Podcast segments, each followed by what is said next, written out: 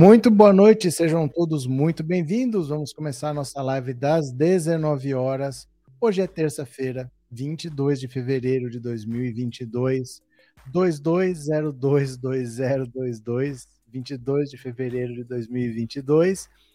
E hoje temos um dia bastante interessante. Eu acho que muita gente estava esperando por isso. Vou até por aqui, ó. Vou até por aqui, porque olha só, olha só, olha só o Senado acabou com o sigilo do cartão corporativo do Bolsonaro.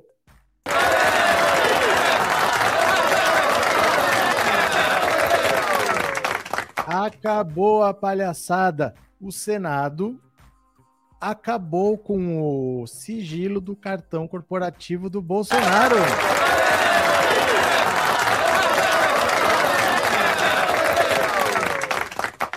Bolsonaro anda gastando um milhão de reais por mês e sabe-se Deus no quê? Ninguém tem ideia no que, que ele gasta. Ele impõe sigilo, ele faz uma prestação de contas, mas a prestação de contas não fica disponível, então ele entrega lá umas notas, é, pagam, pagam a fatura do cartão, ele não desembolsa nada pelo que ele gasta, mas fica por isso mesmo e a população não sabe no que ele está gastando. Então, a partir de agora, não existe mais sigilo no cartão corporativo. O Senado derrubou esse sigilo que ele mesmo impôs e nós vamos saber sim o que, que aconteceu para ele gastar tanto dinheiro. Aí nós vamos poder questionar agora, vai ter que estar no portal da transparência, a gente vai poder exigir esses dados para fazer uma fiscalização para ver se os gastos procedem, se são gastos que são justificáveis ou não o Senado derrubou hoje o sigilo do cartão corporativo de Jair Bolsonaro. E aí nós vamos ver o que acontece. Né? Vamos ver a partir de quando vai valer, quando que nós vamos ter esses dados disponíveis, aí nós vamos ter que sentar, vamos ter que olhar, ver o que, que faz sentido, o que, que não faz, o que, que precisa ser explicado, e dependendo do que for, pedir investigação. Aí o Ministério Público vai lá ver, vai ver se acha a resposta de por que, que ele gastou tanto com aquilo, o que justifica ele ter gasto com aquilo outro. Aí depois vai depender do que a gente encontrar. Mas a boa notícia é que Bolsonaro acabou de perder a sua festinha de, de sigilo no cartão corporativo. Aê! Aê! Acabou a palhaçada do Bolsonaro de sigilo do cartão corporativo. Aê! Tá bom? Além disso, nós vamos falar aqui agora que está acontecendo um racha entre o núcleo evangélico, não entre as pessoas, mas entre os líderes, porque ali, meus caros, entre os líderes há muito interesse. E cada vez mais está ficando difícil apoiar o Bolsonaro com a rejeição altíssima que ele tem. Você imagina, por exemplo, você é um líder evangélico, você tá cara a cara com as pessoas ali, você tem que conversar com elas. É difícil justificar que o presidente não se vacinou. É difícil justificar as coisas que ele fala quando ele defende ditadura, quando está para ser aprovado, está em votação hoje na Câmara. O Arthur Lira ia pôr em votação hoje a legalização dos jogos de azar. É difícil justificar o que ele tem feito na Amazônia, porque não é ele que põe o fogo, mas ele deixa pôr, porque ele tira a fiscalização, ele diminui a, o, o efetivo da Polícia Federal que está ali. É difícil justificar todas essas atitudes que ele toma, que ele não foi para Bahia ver o povo debaixo d'água, mas ficou dançando funk ali com a mulher de biquíni de lado, ele que é casado e nunca tá com a mulher em lugar nenhum.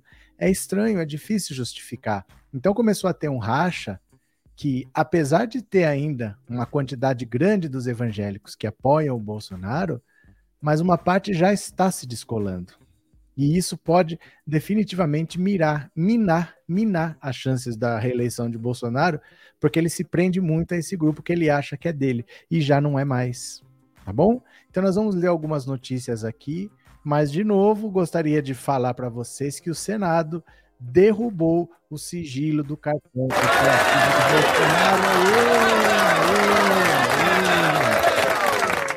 Até que enfim vamos saber o que estava lá, né? Eu vou compartilhar a tela, nós vamos ver agora primeiro sobre o cartão corporativo e depois vamos passar para os outros temas, tá? Vou compartilhar aqui rapidinho e bora comigo.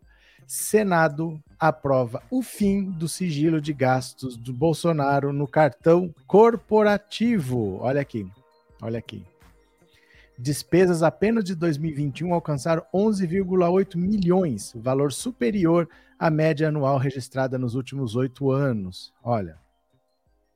A Comissão de Transparência, Fiscalização e Controle do Senado aprovou nesta terça requerimento para que o governo preste informações sobre os gastos da Presidência da República com os chamados cartões corporativos.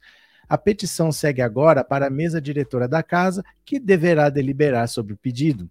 O requerimento aprovado na CTFC, de autoria do senador Fabiano Contarato, é dirigido ao ministro da Secretaria-Geral e solicita informações detalhadas sobre todas as despesas lançadas nos cartões entre 2019 e 2021, incluindo nome e CPF do portador, responsável por autorizar o gasto, nome e CNPJ do favorecido e valor pago em desobediência aos princípios constitucionais e às decisões do STF, a presidência tem se recusado a fornecer as informações sobre o uso desses cartões, atribuindo o rótulo de sigiloso a informações de gastos da presidência com os cartões.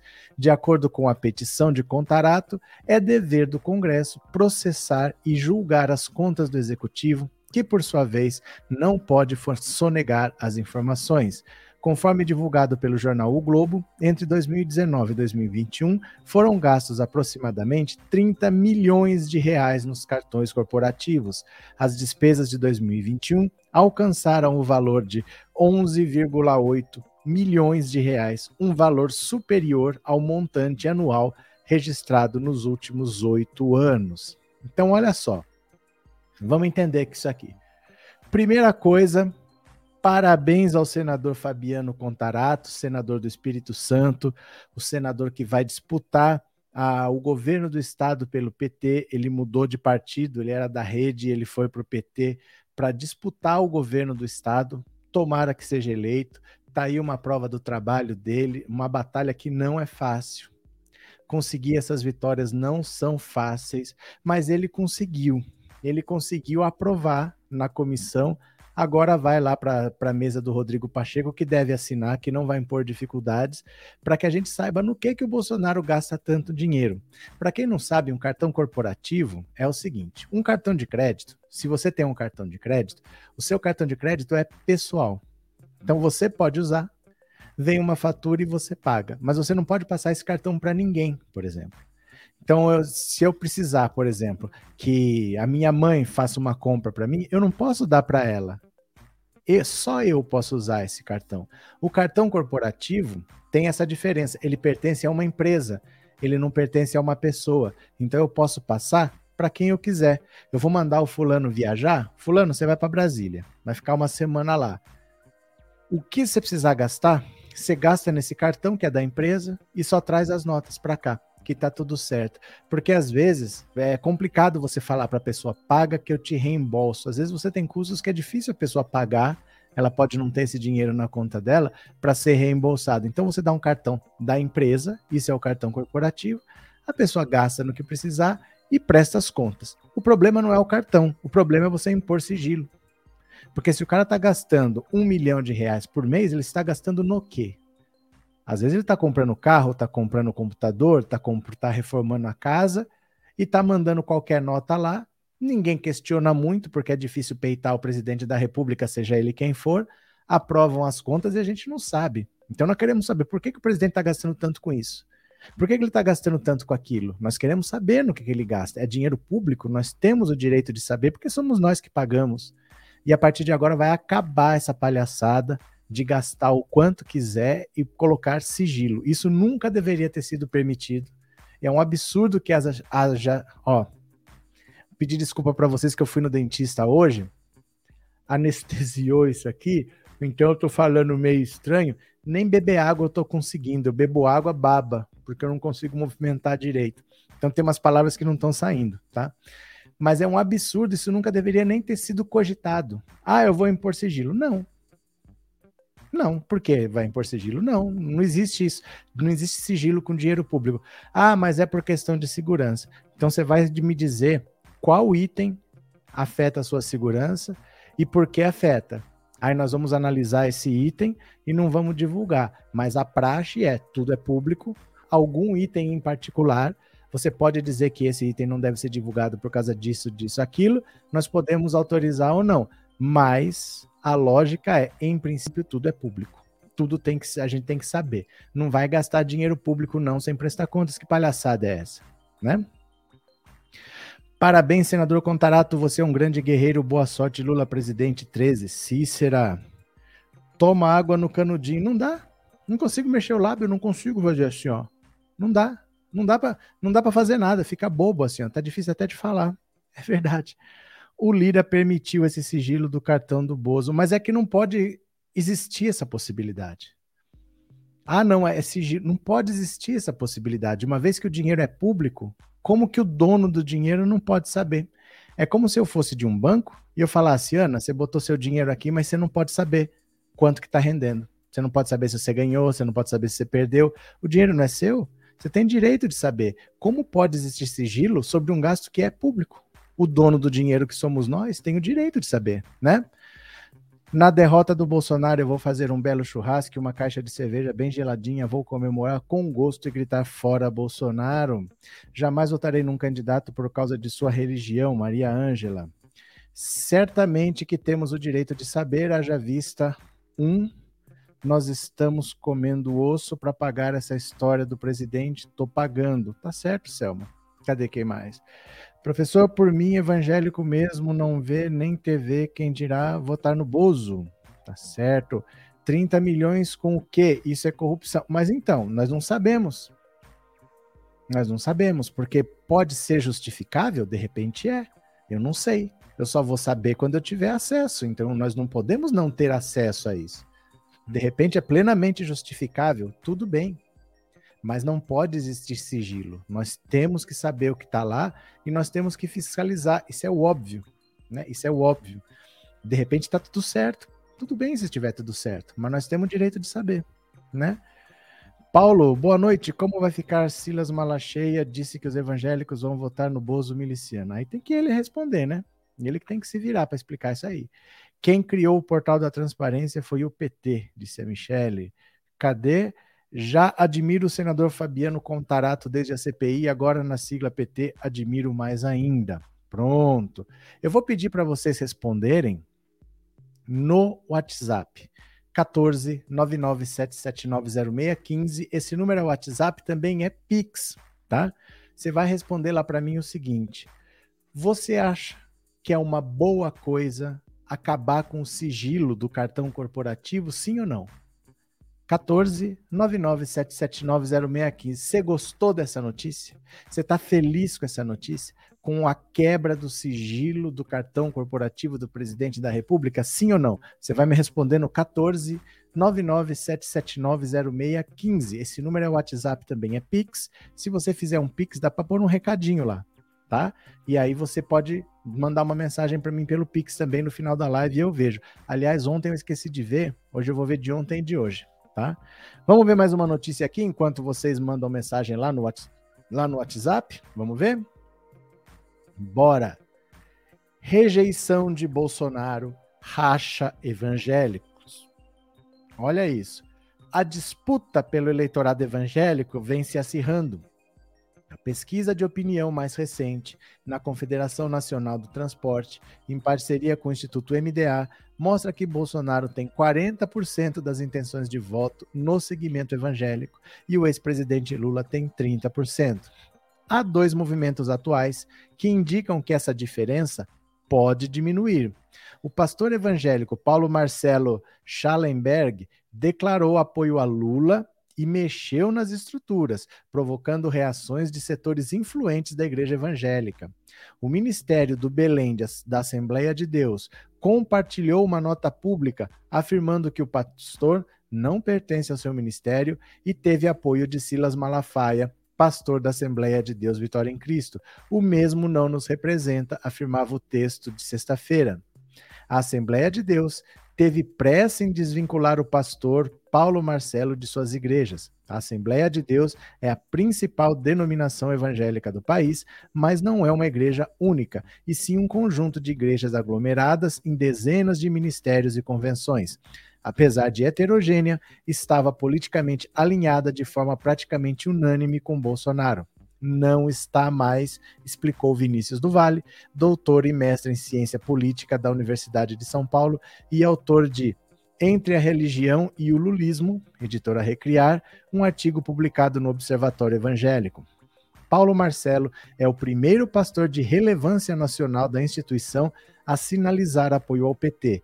Como ele, há outros, de outros ministérios e convenções que já sinalizaram, no mínimo, abertura ao diálogo com o líder petista, afirmou. O pastor terá justamente a missão de articular uma aproximação entre evangélicos e o pré-candidato petista. Há terreno a ser conquistado pelo PT entre os evangélicos. A realidade gerada nesses anos de governo Bolsonaro se impôs, sobretudo entre os mais vulneráveis. O discurso de defesa da família e da pauta de costumes, que ajudaram Bolsonaro a chegar ao Palácio do Planalto, já não são suficientes para manter essa parcela de eleitores. O presidente da, do Brasil conseguiu, com sua péssima gestão do país, com a absurda negação da gravidade da pandemia, afastar também esse público. A pesquisa CNT-MDA mostra que para 93,2% dos eleitores, os preços no supermercado aumentaram muito.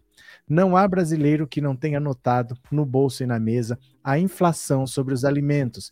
Esse quadro aumenta a vulnerabilidade social, a fome e a miséria. O eleitorado sabe que Bolsonaro e seus ministros não têm aptidão para mitigar esse problema ou gerar empregos. Nem o Auxílio Brasil foi capaz de diminuir a alta rejeição de Bolsonaro, apesar de amenizar a crise. Até entre os evangélicos, a avaliação ruim péssimo do trabalho do presidente vem aumentando. Na pesquisa Poder Data do início de fevereiro, a percepção negativa sobre Jair entre os evangélicos subiu de 39 para 41. Essa tendência pode diminuir no discurso de Bolsonaro nas igrejas evangélicas menores, mesmo que Bolsonaro tenha ainda cerca de 44% do eleitorado, segundo o Poder Data. Ninguém quer perder fiéis. Então vocês estão vendo, a realidade é algo que se impõe. A realidade é algo que, por mais que você queira evitar, ela chega e ela esfrega na tua cara o que é verdade e o que é só o que você gostaria que fosse. É muito fácil falar que eu vou pegar esse eleitorado evangélico aqui, esses milhões de pessoas, eu vou falar que eu amo a Deus, eu vou num culto orar e eles vão todos votar em mim. Não é tão simples assim. Não é tão simples assim, porque o cara sai do culto, vai para casa e não tem o que comer. O cara sai procurar emprego e não acha trabalho. E isso não é hoje, isso não é ontem, isso é mais de um ano, são dois anos, são três anos. E é um governo que não tem perspectiva de mudança, não tem perspectiva de melhora. O Paulo Guedes não fala em gerar emprego. Ontem ele estava dando uma entrevista para a Jovem Pan, ontem de noite, Augusto Nunes, eu estava lá ouvindo ele fica duas horas falando sem falar de geração de emprego. Ele fica falando em privatizar a Petrobras, ele fica falando em reforma administrativa, reforma tributária, mas ele não toca em nenhum assunto que impacte na vida das pessoas. Se fizer reforma, vai aparecer emprego, não diz como. Se fizer reforma, vão aparecer investidores, não diz como. É tudo assim, a gente que não está ligado à realidade do povo brasileiro, não sabe onde o bicho, onde o calo aperta né? Quem sabe onde o calo aperta é quem calça o sapato, é o povo. Esse que sabe. E por mais que eles mintam, a realidade está se impondo. O Bolsonaro está perdendo esse eleitorado porque ele simplesmente não governa. Ele só faz campanha, já são três anos fazendo campanha pela reeleição, né? Continuemos. Sou evangélico, pastor nunca mandou no meu voto. Valeu, Jonathan. O Templo de Salomão do Bispo Macedo é a casa da moeda. Maria Ângela. que mais? Samuel, professora descrença na política é, é que misturam religião e no final o cidadão acaba escolhendo uma porcaria igual ao Bolsonaro. É que assim, Samuel, é difícil hoje em dia você achar um culpado nessa história porque as pessoas foram usadas. O pastor muitas vezes é usado. Não é o pastor que está lá falando com o fiel na igreja que é o culpado, ele recebe uma ordem de falar. Como esse pastor aí que foi afastado da Assembleia de Deus? Ele foi afastado. Veio uma decisão de cima e pronto. Então, quem fala recebe ordem para falar. As pessoas são usadas, são manipuladas, eles mexem na cabeça da pessoa, tem que fazer isso, tem que fazer aquilo. São todos vítimas. Quem não é vítima são os líderes. Esses sim, os manda-chuvas. Esse que você sabe pelo nome. Esse que você nem é da igreja, mas você sabe pelo nome. Esses é que são os verdadeiros culpados e quem fica rico nessa história, né? Mas o pastor que está lá na frente, o fiel que está lá, são vítimas, né? Elizabeth, é hoje 0202-2022 e faltam 222 dias para votar em Lula. É para votar em Lula, né? Verdade. Obrigado, Elizabeth. Hoje o dia está demais. Boa noite a todos. Cheguei agora já dando o meu pai, o meu like. Será que era meu like, José Edmilson? Ótima notícia que alguns evangélicos estão acordando. Olha, eu vou pedir para vocês, se puderem, acompanharem a live por esta rede aqui, ó, esta rede. Tá quase acabando o efeito da anestesia, viu? Quase acabando. Assistam a live por aqui, coloque seu celular aqui, ó. Se você não tiver o aplicativo, ele vai pedir para instalar. Ele te joga direto lá tá bom? Assista 10 minutos lá para a gente chegar a mil seguidores. Eu queria muito chegar a mil seguidores, está em 915 ainda. Mas dá para chegar se vocês me ajudarem. Queria chegar a mil seguidores, tá? É uma rede igual ao YouTube, é sempre bom a gente ter alternativas, é bom a gente ter outras redes, porque a gente não sabe, né? Tem que estar tá com presente em todas as redes. Então, por favor, me ajudem, de verdade, tá? Eu vejo que vocês ouvem isso, mas ninguém mexe o dedo. Mexe o dedinho aí, coloca ali, segue lá não é só a situação do país, as pessoas estão mais esclarecidas. Também, Beth, também. Mas assim, é, não faltava esclarecimento na eleição do Bolsonaro. A informação estava aí. Quem queria saber quem era Bolsonaro era só ter ido atrás, mas o ódio falou mais alto, né? É, é fácil ter ódio quando você está de barriga cheia. É difícil você ter ódio quando você está com a barriga vazia, porque aí você precisa tomar uma atitude pensando que você tem que encher essa barriga, né? Então você pode odiar, você pode, mas e aí? Quem é que melhorou minha vida? Quem é que pôs comida no meu prato? Agora não dá mais para voltar com raiva. Em 2018 dava para votar com raiva, agora não dá mais. Agora o Lula é tábua de salvação de todo mundo, né? Cadê? É, colocaram o povo para ficar o tempo todo defendendo o conservadorismo. Sinto pena porque são meus amigos e amigas. Aí é que tá, Cris. Conservadorismo é um conceito que é divulgado errado. Porque se você for parar para pensar, talvez 95% das pessoas sejam conservadoras. Você quer ver? Eu vou te dar um exemplo. Você recebeu de herança, ganhou um prêmio, qualquer coisa. Um milhão de reais que, que você vai fazer com esse dinheiro? Você não tem ideia. Você vai no banco, o seu gerente vai falar assim para você: ó, nós temos várias opções de investimento. Você tem um perfil mais agressivo ou um perfil mais conservador? Qual que é a diferença? O perfil mais agressivo, o cara sabe assim, ó, eu vou arriscar. Eu vou arriscar. Porque se eu ganhar, eu vou ganhar muito, mas tem uma chance de perder. O conservador, ele vai falar: olha, eu tenho esse dinheiro aqui, eu não posso perder. Se eu ganhar um pouquinho, já tá bom. O que eu não posso é perder. Então eu vou numa coisa que eu não ganho tanto, mas eu também não perco tanto. Veja, os dois querem ganhar. O problema é quanto risco eles aceitam correr. Eles vendem para vocês conservadorismo não como isso. Os dois querem ir para frente, só que um quer ir mais rápido o outro quer ir mais medindo os passos, mas os dois querem ir para frente. Eles vendem conservadorismo como ir para trás. Eles acham que conservadorismo é viver como era nos anos 60, no tempo da ditadura militar, no tempo que as mulheres não tinham direito, no tempo que a mulher não podia falar nada.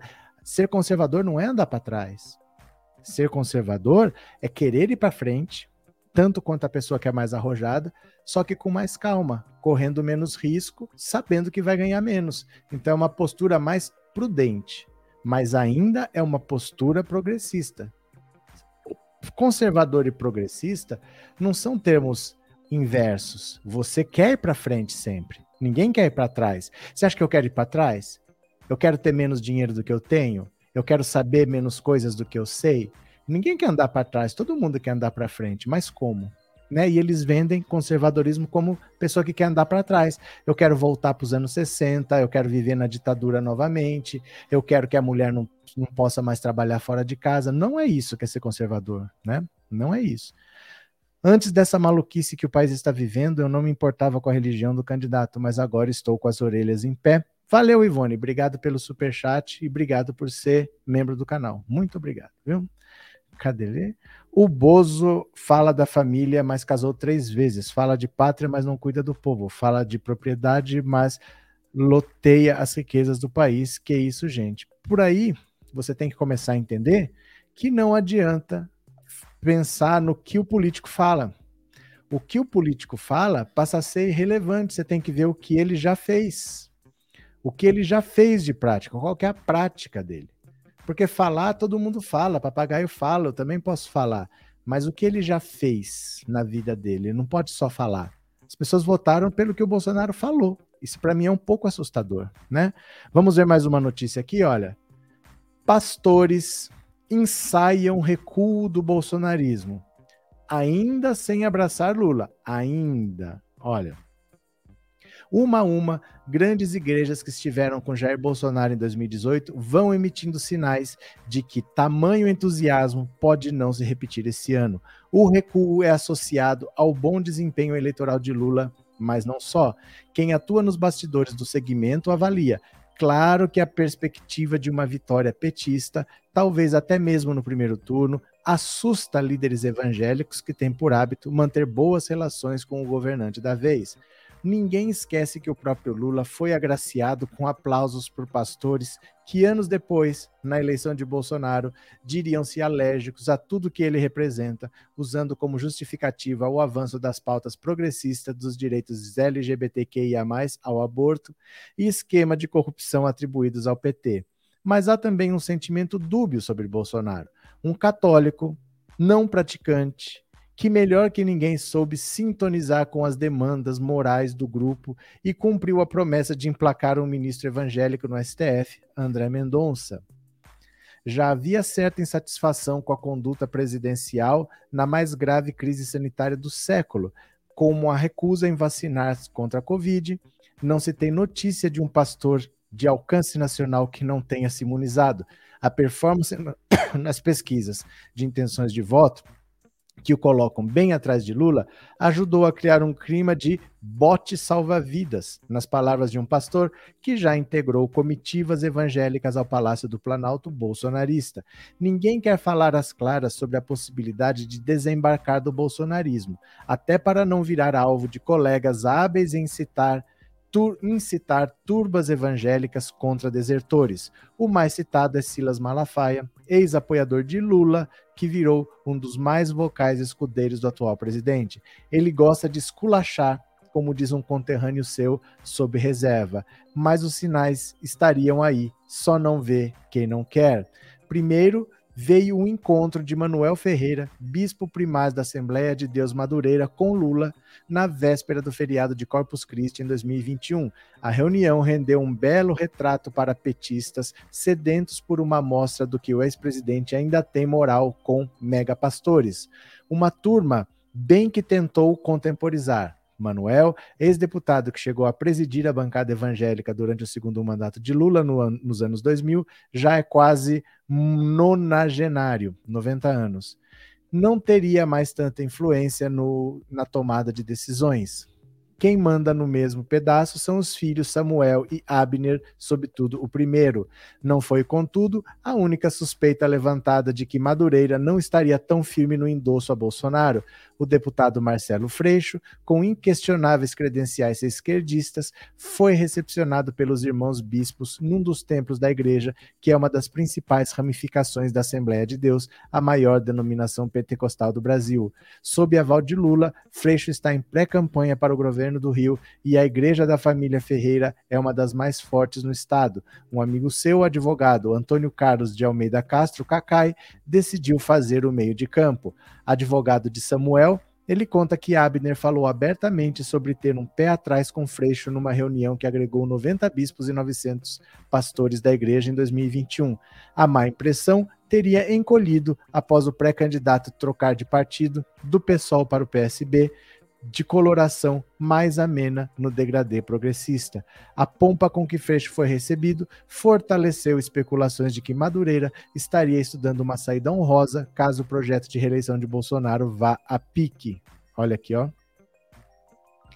O ex-governador paulista Geraldo Alckmin, provável vice na chapa de Lula, também estaria ajudando na, nessa costura. O ex-tucano sempre teve boas relações com o nicho, inclusive tinha em 2018 a simpatia de pastores que só na reta final daquele pleito aderiram a um já fortalecido Bolsonaro. A Folha, o bispo Abner, diz que o presidente é o plano A da igreja, mas reconhece pastorear eleitores de Bolsonaro, Lula, Sérgio Moro, Ciro Gomes, João Dória e outros. As pessoas são livres para escolher o seu candidato. Isso é o pilar, o fundamento, a base da democracia. Questionado sobre haver algum empecilho para apoiar candidatos de esquerda, ele primeiro ignorou a pergunta. Quando a Folha insistiu, devolveu apenas Deus te abençoe.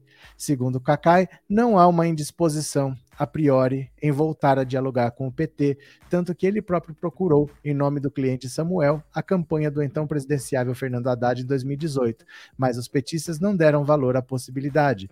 Outros chefes da igreja, como o apóstolo Estevão Hernandes e o bispo Robson Rodovalho, concordam ser natural que Lula tente reatar pontes. Eu sou uma pessoa sempre aberta ao diálogo, o que não representa apoio, diz Hernandes, que reage assim quando perguntado se Bolsonaro o terá como acervo em 2022. Prefiro não comentar. Sorry.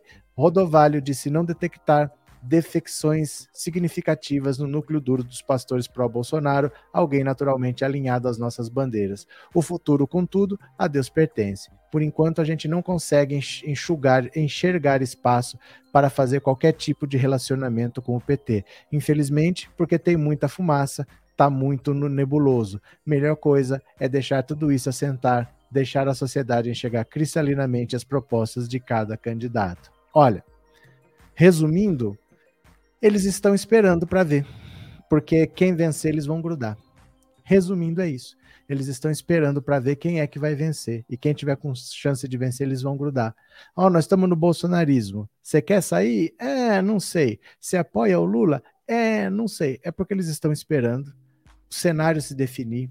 Quando tiver bem claro quem vai ganhar, é nesse barco que eles vão pular. E ponto. O resto é conversa fiada. De tudo que se tira disso, o resumo é esse. Eles vão pular no barco que tiver passando e vão para cima e tudo certo. Não estão nem aí, não há constrangimentos nisso, né? Aí o Bolsonaro, ó, Lula falta um dedo, Bozo falta cérebro. Ela, Nelson, não fala essas coisas. Não fala essas coisas, não. É, é, chato isso, é feio esse negócio. Lula falta um dedo, melhor do que não ter cérebro. Não reforce um argumento feio desse. É, é um argumento feio falar que o Lula perdeu um dedo trabalhando. Quantas pessoas não sofrem acidente de trabalho? Quem usa esse argumento, quem usa esse argumento, está usando um argumento feio, está desprezando um trabalhador num país que tem tantos acidentes de trabalho, tantas pessoas morrem trabalhando. Quando você rebate o mesmo argumento, você está fortalecendo, porque nas redes sociais são assim. Quanto mais um termo é citado, mais você impulsiona. Então não ajude quem está falando isso, porque esse Lula não tem o dedo, ele vai ganhando destaque, ele vai ganhando relevância. Esse tipo de coisa a gente não rebate, tá? Porque se você não quer ajudar esse termo a subir, você não fica repetindo ele várias vezes. As redes sociais funcionam assim, tá? Não, não faça isso não, porque você está ajudando a pessoa que falou isso, viu? Mesmo que você fale contra. É, socorro, boa noite, Salles. Professor, na pesquisa CNT faltam 2% para o nosso presidente ganhar no primeiro turno. E, Paulo, o mais importante não é isso. O mais importante é que a corrida presidencial nem começou. Os candidatos não têm vice. Os candidatos não têm as coligações feitas. Não, não existe coligação. Mas eles estão falando em federação partidária, que partidos que vão compor na, nos estados, né, regionalmente. Não se tem nada disso. Então, você querer ganhar no primeiro turno e antes que começou, tá demais também, né? Então a coisa vai andar, a coisa ainda vai andar.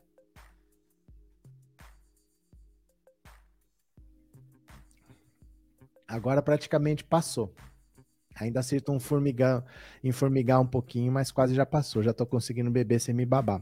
Beber sem me babar? Beber sem me babar? Cadê? Esse nojento deixou o povo passar fome o tempo todo e agora quer dar esmola em tempo de eleição. Ué, o que esperar de Bolsonaro, né? Eles só atacam com a aparência e a idade das pessoas. É, mas a gente tem que entender como funcionam as redes sociais. Porque, por exemplo, se todo mundo começar assim, todo mundo começa a falar, Roberto Lindo, vai? Falei qualquer coisa. Se todo mundo começa a falar, quando você vai ver, esse pode ser um dos assuntos mais comentados do Brasil. Não importa se é verdade ou se não é verdade. Quando as pessoas começam a repetir um termo, esse termo repetido começa a aparecer nas buscas e aí as pessoas começam a comentar e esse termo vai ganhando proporção e vai ganhando relevância. Então não fica falando essas coisas que vocês não se você não concorda, você não fica falando ela. Você pode fazer a mesma frase, mas sem citar esse termo, porque esse termo vai ganhar relevância e você vai estar tá impulsionando isso daí, né? A gente tem que saber usar. A gente tem que saber usar as redes sociais. Olha a cara de pau do Bolsonaro aqui, ó. Lutarei para proteger a vida, diz Bolsonaro sobre descriminalização do aborto na Colômbia. O que ele tem a ver com a Colômbia? O que ele tem a ver com a Colômbia? Olha, o presidente Jair Bolsonaro reagiu nesta terça-feira à notícia de que a Colômbia descriminalizou o aborto até a 24ª semana de gestação e afirmou que lutará para proteger a vida de crianças brasileiras. Que Deus olhe pelas vidas inocentes das crianças colombianas, agora sujeitas a serem ceifadas com anuência do Estado no ventre de suas mães até o sexto mês de gestação, sem a menor chance de defesa. No que depender de mim, lutarei até o fim para proteger a vida de nossas crianças. É, não depende de você, é na Colômbia, Bolsonaro. Bolsonaro é na Colômbia, sabe? Um presidente que se dá o respeito não se mete no problema dos outros. Sabe, ele tem tanto problema no Brasil para resolver e ele fica se metendo no problema dos outros, ó. A pauta conservadora é um dos principais temas de campanha de Bolsonaro, que sempre se posicionou contra o aborto. Durante a campanha de 2018, ele chegou a dizer que se um dia o Congresso aprovasse uma lei que flexibiliza o aborto, ele vetaria a proposta caso fosse presidente. Horas depois, Bolsonaro voltou à rede social para reforçar sua posição contrária e criticar adversários. No Brasil, a esquerda festeja e aplaude a liberação do aborto até o sexto mês de gestação, lamentavelmente aprovado na Colômbia. Trata-se da vida de um bebê que já tem tato, olfato, paladar, já ouve a voz da mãe. Qual o limite dessa desumanização de um ser inocente? Bolsonaro, não é problema teu, você é um chefe de Estado, coloque-se no seu lugar. Você não é um cidadão comum para você ter opinião sobre tudo. Você tem que respeitar o cargo em que você senta e não se intrometer em decisões internas de um outro país o presidente chamou a atenção para bebês prematuros que superam as dificuldades e se tornam a alegria de seus lares. Quantas mães e pais não lutam com todas as forças para proteger a vida de um filho que nasceu prematuro? Quantos não choram? Ai, Bolsonaro, ai, Bolsonaro, vai trabalhar, vai gerar emprego, vai reduzir a inflação. Gente, olha, é completamente diferente eu ter uma opinião é completamente diferente você ter uma opinião. Um chefe de Estado não deve se meter em assuntos que são de outro país. Ele tem um cargo, ele precisa zelar pelo cargo, porque quando ele fala qualquer coisa, sendo presidente da República, ele fala por um país. Então ele não pode falar qualquer coisa que ele ache. Não, ele tem que saber que o presidente da República não deve interferir em assuntos internos de um outro país, não dizem respeito a ele. Uma questão internacional é diferente. Se a Colômbia quiser invadir o Brasil, eu vou falar da Colômbia.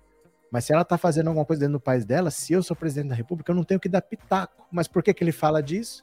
Porque é sobre aborto, porque ele está perdendo os evangélicos, e aí ele se mete onde não deve para tentar trazer esse pessoal de volta. Ele não tem respeito pelo cargo que ele ocupa. É muito triste isso, né?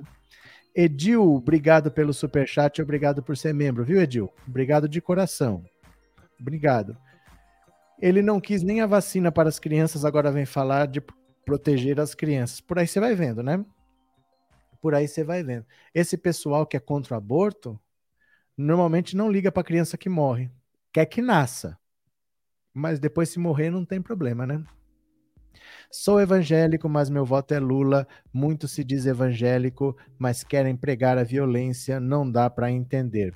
É porque, Realdo, é porque assim, o problema do bolsonarista evangélico, o problema não é que ele é evangélico, não é que ele é bolsonarista. Você não está entendendo porque ele é evangélico, mas pensa que ele é bolsonarista que você entende. Ele com certeza ele é muito mais bolsonarista do que evangélico. Isso você pode ver. Qualquer pessoa, quando você vê, é um evangélico que é bolsonarista. Bota uma régua, 100%. Você vai ver que ele é 80% bolsonarista e 20% evangélico. Ou ele é 90% bolsonarista e é 10% evangélico. Ele é muito mais bolsonarista que evangélico, eu garanto para você. É, Bolsonaro não deu importância a respeito de 600 mil mortes ocorridas pela Covid. É um psicopata. É, costumes não é pauta política só para eles que é. E não, até o nome. Pauta de costumes? Aborto é pauta de costumes?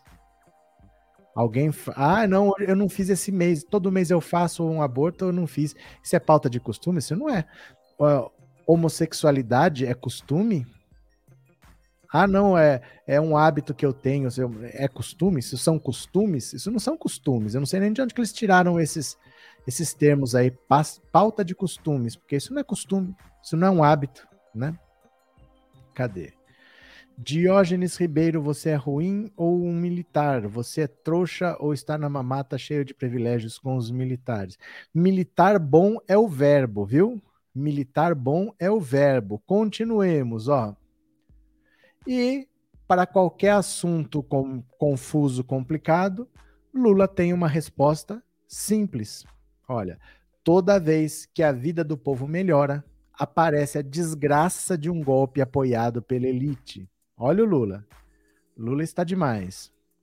O ex-presidente Lula, em entrevista a uma rádio de Minas Gerais, avaliou as causas do que chamou de atraso brasileiro. Segundo defendeu, o país só não se tornou uma potência econômica mundial por ser submisso a interesses internacionais e vítima de constantes golpes apoiados pela elite brasileira.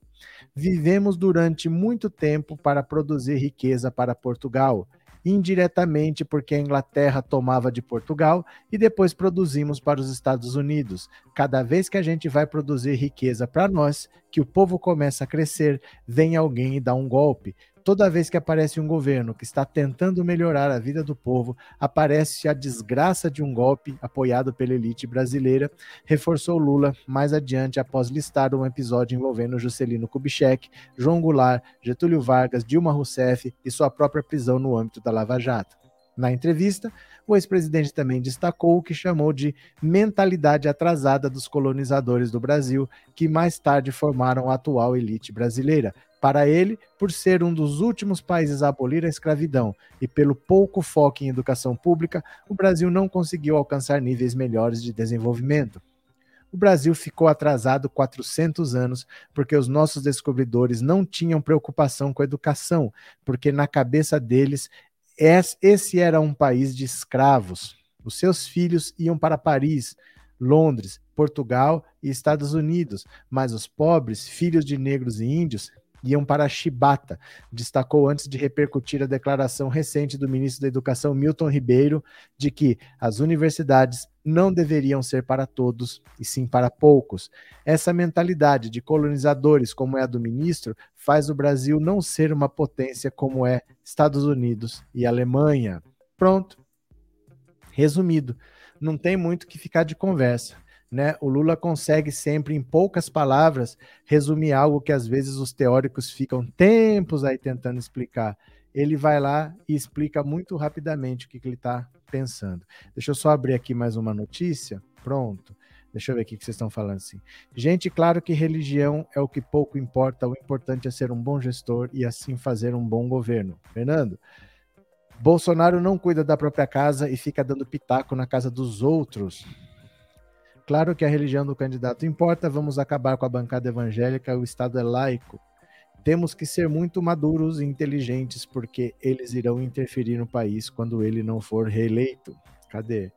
Professor, boa noite, Florisvaldo. Por que toda semana tenho que me inscrever no seu canal? Não tenho a menor ideia. Não, não tenho como te responder isso. Porque eu não controlo o YouTube. O YouTube tem alguns erros. Mas eu não tenho controle sobre isso de verdade, assim, eu não tenho como inscrever alguém, eu não tenho como desinscrever alguém, eu não escolho a propaganda que passa quando vocês entram, não tenho a menor ideia. O que eu sei é que acontecem alguns erros, sim. Acontecem. O YouTube, às vezes, você pede para notificar, ele não notifica, mas isso é a estrutura do YouTube, não, não, não controlo, eu não tenho acesso a isso. Eu só controlo o que eu posto. Fora isso, nada disso eu controlo no, no YouTube, então eu não tenho ideia. De verdade, mas toda rede social tem alguma falha ou outra? Com certeza tem. Mas eu não tenho como te responder isso, porque o YouTube funciona de um jeito que eu não controlo. Você entendeu, Florisvaldo? Não sou eu que mando, não. Professor, o tempo e a vida tornou o nosso querido Lula um sábio. É que sabe o que acontece? Também tem uma coisa. O bolsonarismo jogou o Brasil num estado tão atrasado, jogou o Brasil tão na Idade Média, que qualquer pingo de lucidez virou o auge da sabedoria. O que eu mais admiro no Lula, vocês vão pensar que é sacanagem, vocês vão pensar que eu tô falando isso para esnobar ou por qualquer coisa, mas não é. O que eu mais admiro no Lula não é as coisas maravilhosas e fantásticas que ele fala. O que eu mais admiro são as coisas simples que ele fala. Aquela coisa que todo mundo deveria estar tá falando, e por que não está todo mundo falando isso? E só quando ele fala uma coisa simples, que todo mundo entende, fala, mas isso aí é óbvio. Tá certo o que ele tá falando. Tem que fazer isso daí. Essa capacidade, o Ciro Gomes não tem. Essa capacidade o Dória não tem. O Moro nem pensar. O Moro ninguém entende o que ele fala. Mas ele é capaz de falar uma coisa simples. Só que esse simples bate aqui e você fala: caramba, mas é isso. E não tem uma pessoa que discorde. Então eu nem vejo a qualidade do Lula como sendo assim, nossa, que, gênio que. Não, eu acho que a maior qualidade do Lula é ser simples, falar coisas simples, que todo mundo entende, e você vai lá, faz e funciona. O Ciro é cheio das teorias. Tudo vai dar certo, tudo vai mudar, porque ele vai pegar é, o superávit primário, vai alterar. Ninguém nem sabe do que ele está falando. E o Lula tem sempre uma fala simples, que todo mundo entende, todo mundo percebeu que é daquele jeito, todo mundo apoia e vai lá dar certo. Eu acho que essa é a maior capacidade do Lula, é falar simples. Ele fala o óbvio, mas é só depois dele falar que você prefere, percebe que aquilo é o óbvio. Você entende o que, que eu digo? Precisa ele falar e esfregar na nossa cara o óbvio para você falar, pô, mas é claro. Eu acho que essa é uma grande capacidade, né? Lula tem coração e. Opa! Lula tem coração. Cadê aqui? Lula tem coração e fala a língua do povo. Pronto. Professor, o Lula confirmou a candidatura dele já? Não, não confirmou nem vai confirmar tão cedo. Até abril, ele tem até abril para confirmar. Mas não é confirmar a candidatura. Ele, você já sabe que ele vai ser candidato. Não faz diferença para você. Ele precisa saber se vai ter uma federação com o PT e o PSB. Ele precisa saber quais governadores o PT vai lançar e quais não vai lançar.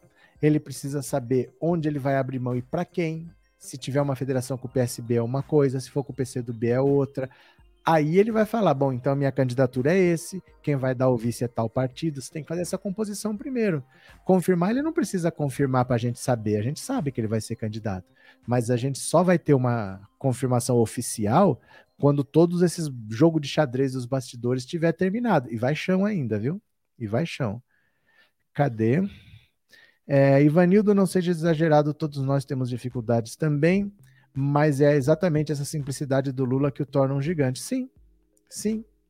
É porque às vezes as pessoas falam, ah, vai ter pronunciamento do Lula hoje. Eu já sei mais ou menos o que ele vai falar, porque ele não fica inventando maluquice. E é por isso que a gente confia que ele vai fazer as coisas que ele fala que ele vai fazer. Porque ele não fala que vai mandar todo mundo para Alfa Centauro, porque lá tem um mundo melhor para a gente viver. Ele não tira maluquice toda hora. Ele não é que nem o Bolsonaro que fala que vai parar a guerra na Ucrânia. Ele não fala essas maluquices. Você já sabe mesmo assim. O Lula é bom de ouvir. Mas a melhor coisa da fala dele é que você já sabe o que ele vai falar, porque tem coerência, tem lógica. Ele não vai fugir do que ele falou ontem, ele não vai falar hoje o que ele não falaria amanhã, tem uma coerência, né? Esse é o fator mais importante que eu acho. É, cadê? A democracia não tem nada a ver, religião, muitos evangélicos que votam na esquerda.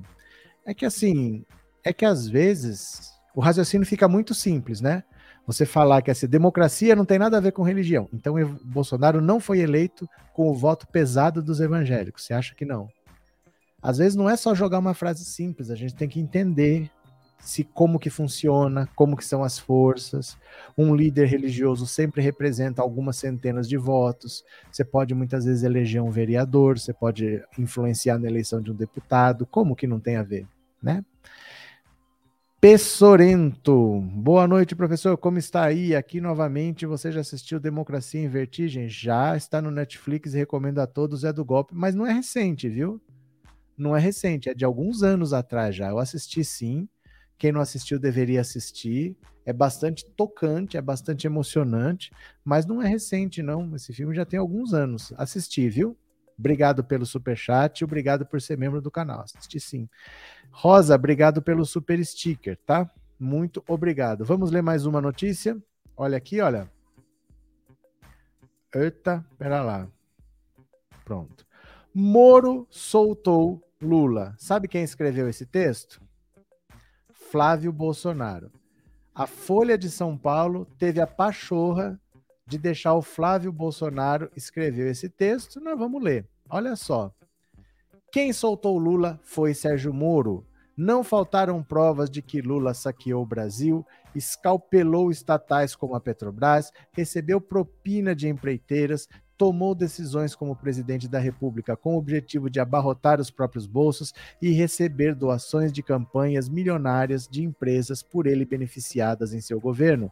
O ex-ministro Antônio Palocci confessou em delação premiada que entregava pessoalmente dinheiro vivo nas mãos de Lula em caixas de uísque e de celular. Também revelou que acertou repasses de 15 milhões a Lula pelo favorecimento ao Debrecht por ocasião de seu ingresso no negócio da usina de Belo Monte, obra superfaturada que chegou a gerar apenas 3% da energia prevista em seu projeto original.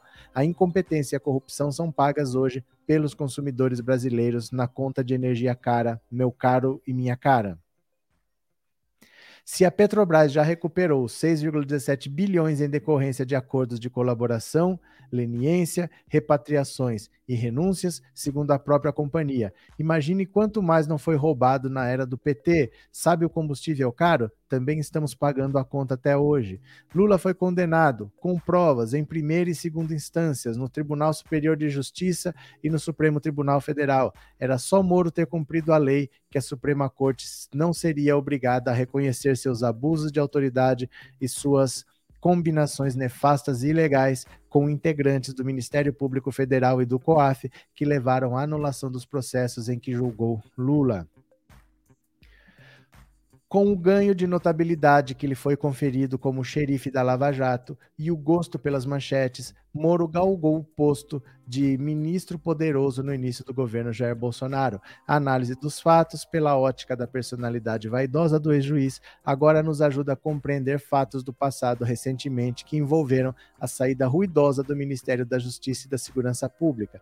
Ele não se contentava com a posição subalterna de ministro, nunca foi por intromissão do presidente da República na Polícia Federal, nem por qualquer outra intervenção de Bolsonaro na ex-pasta de Moro. Era a busca pelo poder o que passou a valer foi o ego ferido de quem olhava mais para seu umbigo do que para o governo a que servia. No fundo, sempre quis mesmo ocupar uma cadeira no STF. Quando percebeu que perder a confiança de Bolsonaro para ser indicado à Suprema Corte, Moro, de forma rasteira e traiçoeira, tentou atingir a imagem do presidente com acusações sem fundamento, em puro desabafo de pessoa frustrada com seus planos egocêntricos. Moro acabou com a Lava Jato, traiu os brasileiros, e se não fosse sua vaidade, Lula estaria preso até hoje. Olha, o que está acontecendo aqui? Por que, que a Folha publicou isso aqui? A Folha que tem que explicar. Por que, que a Folha foi dar voz para Flávio Bolsonaro? A Folha que tem que explicar. Mas por que ele está fazendo isso, dá para entender. Deixa eu só agradecer a Inês pelo super sticker. Obrigado, viu, Inês? Obrigado de coração, obrigado pelo apoio, obrigado pelo seu super sticker, tá? Por que, que ele está fazendo isso, Flávio Bolsonaro? Porque o Sérgio Moro agora começou a dizer que quem está elegendo Lula é o Bolsonaro, que as pessoas estão votando no Lula porque não querem mais o Bolsonaro lá e só vem no, no, no, Lula a chance de derrotar o Bolsonaro. E o Moro ainda falou que o Bolsonaro faria um favor ao Brasil se renunciasse à disputa, se não disputasse a reeleição, para dar chance de outra pessoa derrotar o Lula. Segundo o Sérgio Moro, o Lula só está em primeiro porque as pessoas querem derrotar o Bolsonaro. Aí vem a resposta deles.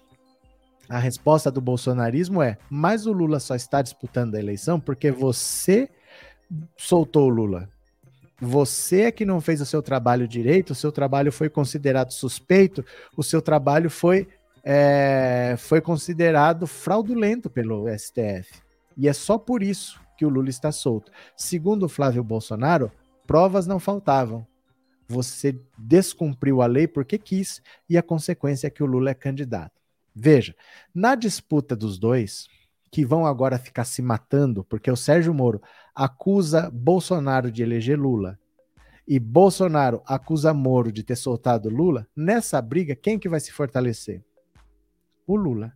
Porque o que o Flávio Bolsonaro falou foi exatamente isso. Foi o seu trabalho que soltou o Lula. Ele está dizendo que o Sérgio Moro realmente foi um juiz suspeito. Ele está dizendo que o Sérgio Moro realmente tinha objetivo próprio de ser ministro do STF. Ele está dizendo que o Moro realmente foi para o governo Bolsonaro porque ele tinha sede de poder. Então ele está fortalecendo os argumentos da defesa do Lula quando ele fala isso.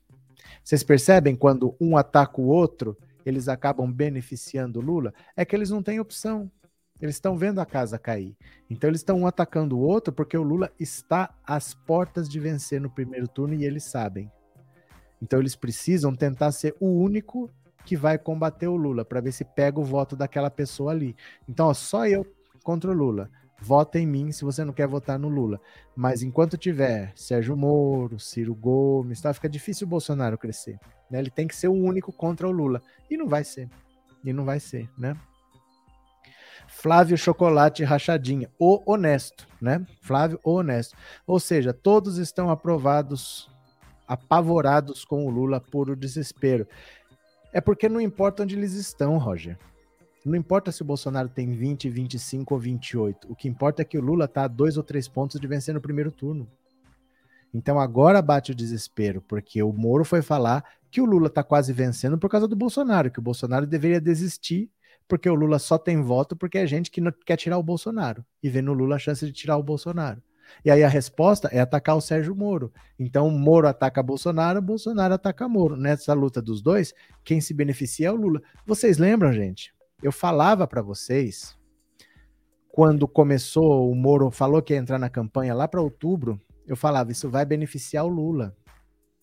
O Lula, líder, normalmente vai ser atacado por todo mundo. Mas o Sérgio Moro entrando, ele vai virar alvo de todo mundo. Eu achava que o Sérgio Moro fosse crescer um pouco mais.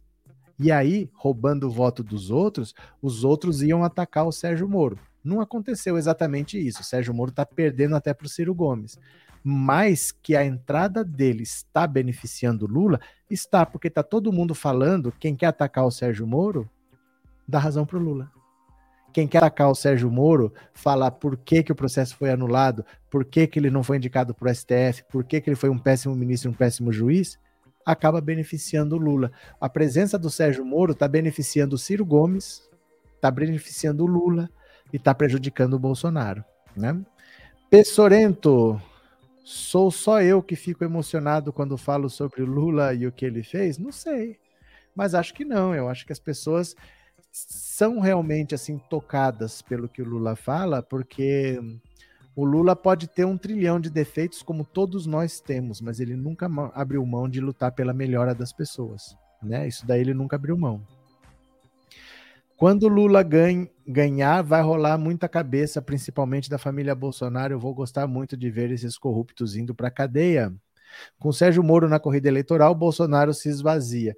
Não é que ele esvazia, mas ele perde a paz. Porque os dois são inimigos. O Bolsonaro considera o Sérgio Moro traidor e o Sérgio Moro saiu do governo disparando por todo lado. Tem um inquérito lá no STF, porque o Sérgio Moro disse que o Bolsonaro interferiu na Polícia Federal.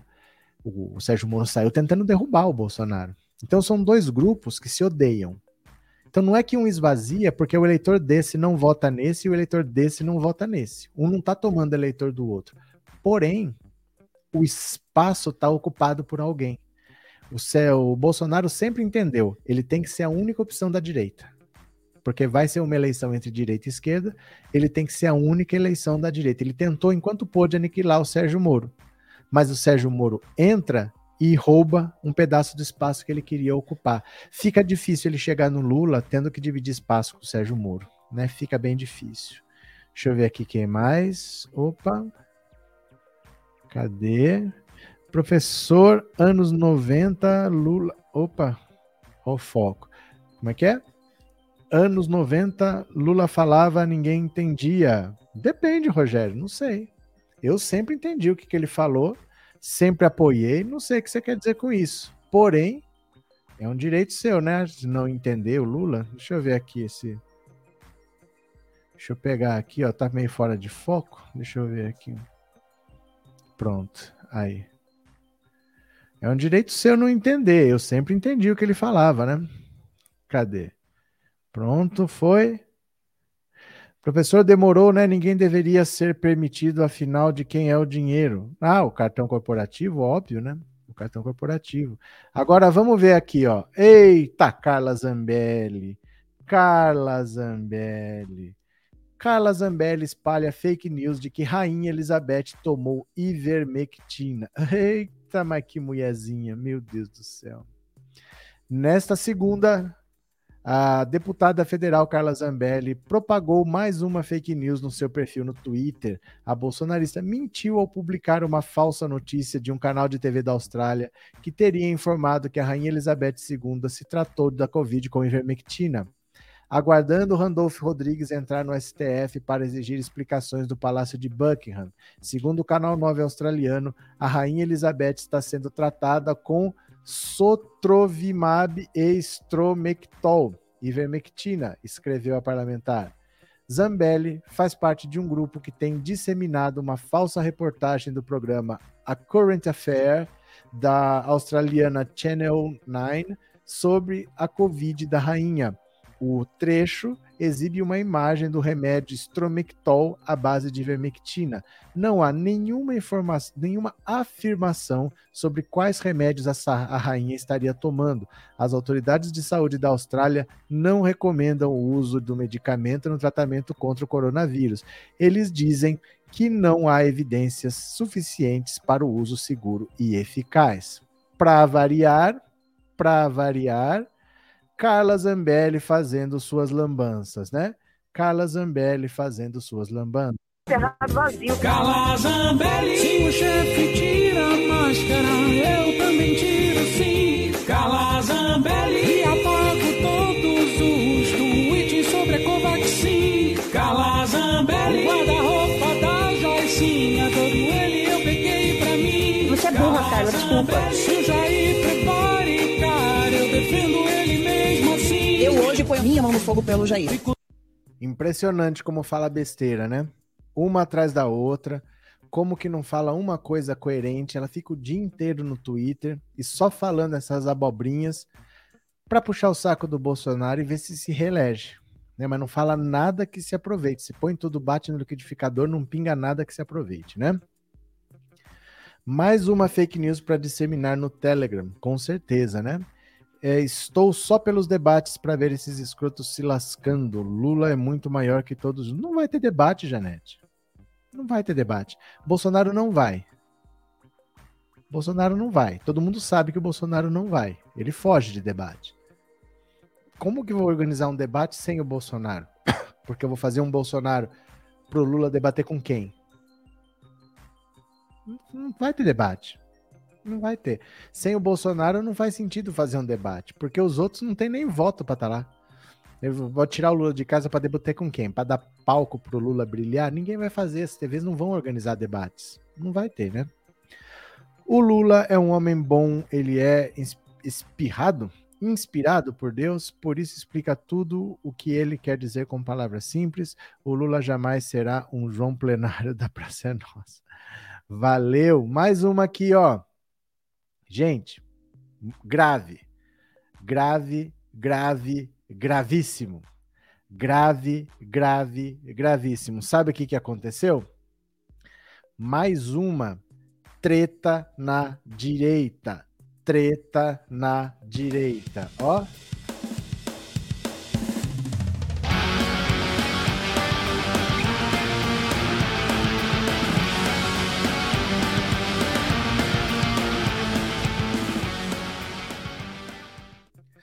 treta na direita. Ó, o bicho tá pegando na direita.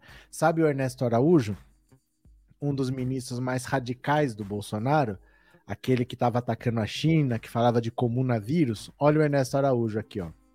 Ernesto Araújo retruca Bolsonaro e diz que não fez crítica gratuita ao governo. Olha ele aqui, ó.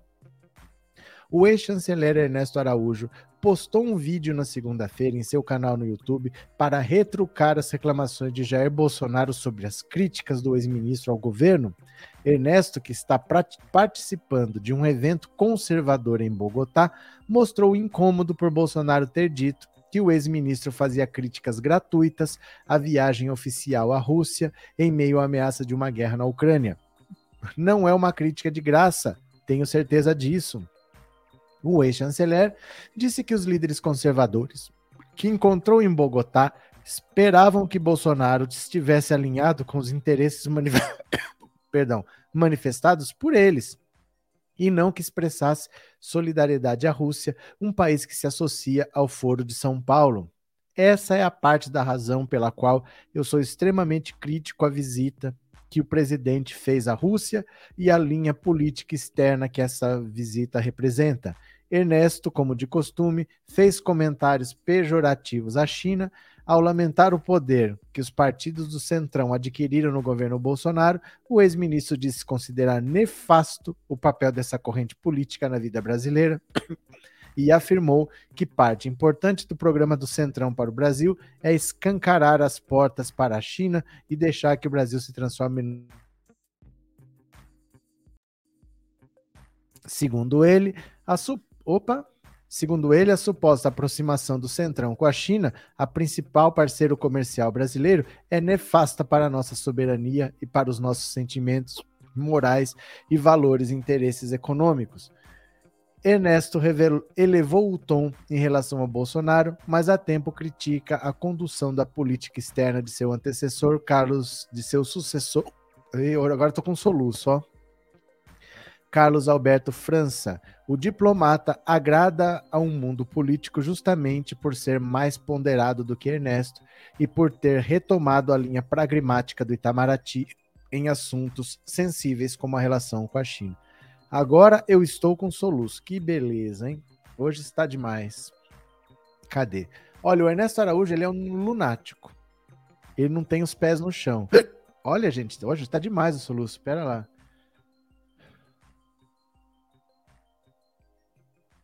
Hoje tá demais o soluço. Em vez de tosse, eu tô com soluço. Vamos ver. Pera lá. Ó, pera lá. Ó o que eu vi aqui, ó.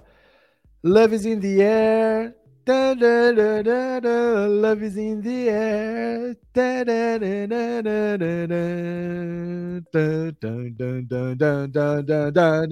Da, Love is in the air, o Bruno amo o Bolsonaro. Love is in the air. Dun, dun, dun, Toma vergonha nessa cara, Bruno JT. Toma vergonha nessa cara. A China é o império do meio, nada melhor que o Centrão aliar-se a ela. Olha, esse cara é um lunático o Ernesto Araújo, ele fala que o coronavírus é o comunavírus e que a Rússia é um país que está alinhado ao Foro de São Paulo, que ele acha que o Foro de São Paulo representa os países socialistas da América Latina. A Rússia é um país de extrema direita. A China abriu a sua economia para o mundo há muito tempo. Depois que a União Soviética se desintegrou, a China manteve um partido comunista chinês, no nome, é um partido único, central, mas a economia se abriu ao capitalismo há muito tempo. Os chineses são muito ricos. As maiores empresas do mundo hoje são chinesas. E ele não percebe isso, que a China está completamente integrada à economia de mercado global. E ele fica atacando a China como se fosse a China do Mao Tse Tung. É impressionante como essas cabeças desses pessoal aí do Olavo de Carvalho tá na Idade Média ainda. Eles têm uma cabeça de Guerra Fria, eles acham que o Putin é comunista, eles acham que a China tem um regime comunista. Gente, só tem um partido comunista que chama Partido Comunista. Pode ter qualquer nome o partido. O Partido Novo só tem ideias velhas, e daí que ele chama ideia Partido Novo?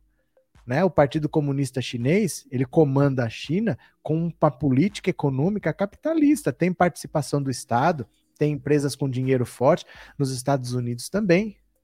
As maiores inovações que saem dos Estados Unidos normalmente vêm da área militar, é investimento pesado da NASA, do exército. O cara desenvolve alguma coisa para usar na guerra, dez anos depois está no mercado para as pessoas. O cara desenvolve alguma coisa para as missões espaciais, dez anos depois tá para lá para as pessoas comprarem, mas é investimento pesado do Estado, tanto nos Estados Unidos como na China. E o Ernesto Araújo fica atacando essas coisas, uma gente tacanha, uma gente burra mesmo, sabe? É uma gente burra do bolsonarismo, mas Fabrício Aguiar, obrigado por ter se tornado membro, viu? Obrigado pela companhia, obrigado pela confiança aí. Bem-vindo, vamos chegando, viu? Cadê quem mais? Eduardo, a Rússia é de extrema direita, sim. Uai, uai, quem que tá desinformado? Quem que está desinformado? Cadê aqui o Eduardo? Rússia, extrema direita? Como assim? O Eduardo, numa boa, você parou dormindo tá dormindo desde os anos 80, você não soube que a União Soviética acabou, que acabou o regime socialista, que tudo foi privatizado, que tudo é privado lá. A Rússia é um país de extrema direita há muito tempo. Há muito tempo a economia da Rússia se abriu ao capitalismo há pelo menos 30 anos. Ou o senhor não estava informado, meu cara? O senhor não está informado, não? Só não vou mandar você beber água porque vai beber e dizer que eu estou querendo te medicar. É, se você me auto me medicar, eu não vou aceitar. Eu não aceito essas, esses curandeirismos de vocês, não. Eu gosto, sei que vocês gostam de mandar tomar remedinho, mas eu não gosto dessa ideia, não. A cabeça dessas pessoas são velhas, só ver como receberam a tecnologia da vacina e são atrasadas demais. Noite, Dolores, vamos chegando. A internet mesmo foi criação do exército americano. Normalmente, o que tem de mais revolucionário nos Estados Unidos recebeu investimento em algum momento do governo americano, do exército, era alguma coisa que você produzia para finalidade militar e depois você passou a comercializar. Normalmente é muito dinheiro estatal pesado, viu? Pesado. Deixa eu ver quem mais está por aqui. Se eu perdi alguma coisa. Elisângela, boa noite. Hoje é aniversário do meu esposo. Você pode colocar o parabéns da Dilma para ele? Elisângela, parabéns para o seu esposo. Obrigado pelo super chat, obrigado por ser membro. E aqui está o parabéns para todo mundo que está fazendo aniversário do 2202-2002. Parabéns, parabéns. Vamos cantar parabéns para você, em cada um na sua língua. Will you join me each one singing happy birthday in his own respective language, shall we? Ah, então, happy birthday to you. Happy birthday to you.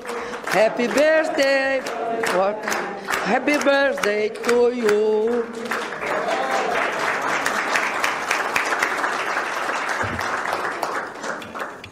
Pronto.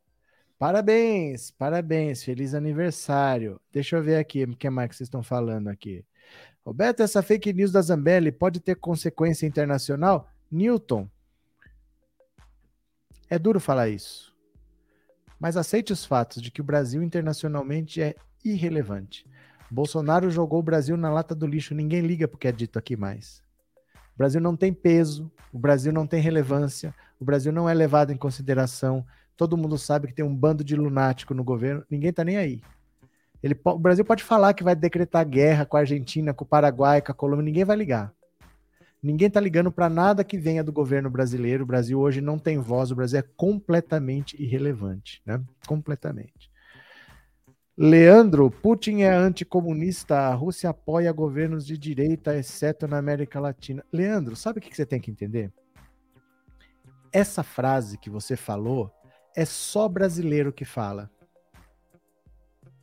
Isso, isso só sai da boca de brasileiro. Putin é anticomunista. Ninguém é anticomunista, meu cara. Nenhum país no mundo nunca chegou a ser comunista. Nenhum país no mundo atingiu o comunismo. Não existe ninguém ser anticomunista. Só se fala isso no Brasil, de combater o comunismo. O mundo está preocupado em ganhar dinheiro. Então eu quero aumentar a minha influência, seja na Ásia, seja na Europa, seja na América Latina. Não tem isso de me associar a países socialistas. Ninguém liga para isso. Dinheiro não tem cor. Dinheiro não tem ideologia, dinheiro é dinheiro. Se tem petróleo, eu quero. O Putin faz uma parceria com a Venezuela, não é por causa de política, é porque a Venezuela tem petróleo. Sabe assim, o mundo não fala sobre isso, é só brasileiro que tem isso. Ah, ele combate o comunismo, exceto na América Latina. Não existe isso. O mundo não está preocupado com isso. Isso é uma pauta dos anos 60, que só no Brasil que isso volta, que nós viramos caçadores de comunistas.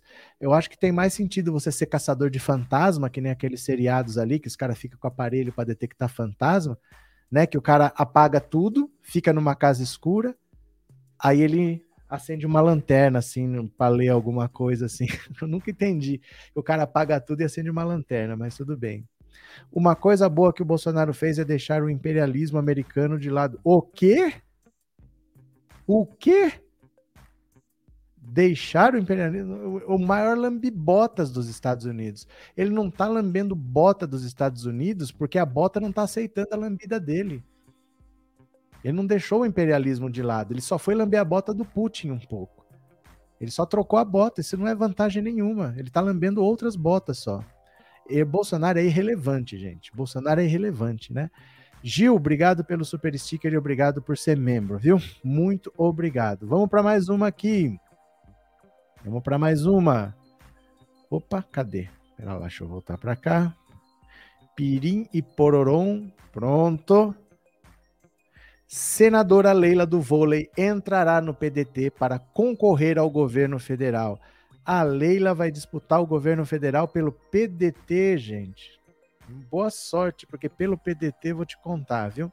O PDT está próximo de aceitar a filiação da senadora Leila Barros do Cidadania do Distrito Federal. A ideia é lançá-la ao governo do DF e garantir um palanque próprio na capital federal para Ciro Gomes, pré-candidato à sigla na à presidência. O partido comandado por Carlos Lupe tem buscado palanques fortes para Ciro nos estados. Na semana passada, Lupe anunciou a decisão de ter um candidato próprio ao governo de São Paulo, maior colégio eleitoral do Brasil. O, pai, o nome ainda não foi definido. Conhecido como Leila do Vôlei por sua antiga carreira de atleta, a parlamentar será a quarta senadora da sigla. Ela estreou no Senado em 2019, ainda pelo PSB, partido que deixou para entrar no Cidadania em 2021. Olha que loucura! A pessoa é do PSB, que está sonhando em fazer uma federação com o Sérgio Moro, foi para o Cidadania, que está aprovou ontem uma federação com o PSDB e agora vai para o PDT do Ciro Gomes, que ninguém quer. Eu falo, gente, quando a gente fala que só tem um partido no Brasil, que é o PT, às vezes as pessoas ficam chateadas. Mas a gente vê que na coerência não tem como. Como é que as pessoas mudam de sigla desse jeito? Né? Como é que as pessoas mudam desse jeito de sigla? Não é possível um negócio desse. A pessoa estava no PSB, do PSB foi para o Cidadania, cidadania, o, o Alessandro Vieira é quase o advogado do Sérgio Moro. E eles estão em entendimentos com o PSDB. E ela tá lá, ela estava no PSB. Agora ela sai e vai para o PDT. Que salada, que salada, né? Olha, eu vou ouvir o WhatsApp. Tá na hora de ouvir o WhatsApp, porque eu quero saber de você se você gostou do Senado ter acabado com essa história de sigilo sobre o cartão corporativo. Você gostou? Eu vou ouvir sua opinião agora no WhatsApp 14 997790615. Vamos lá? Eu vou ouvir agora a sua opinião. WhatsApp, WhatsApp.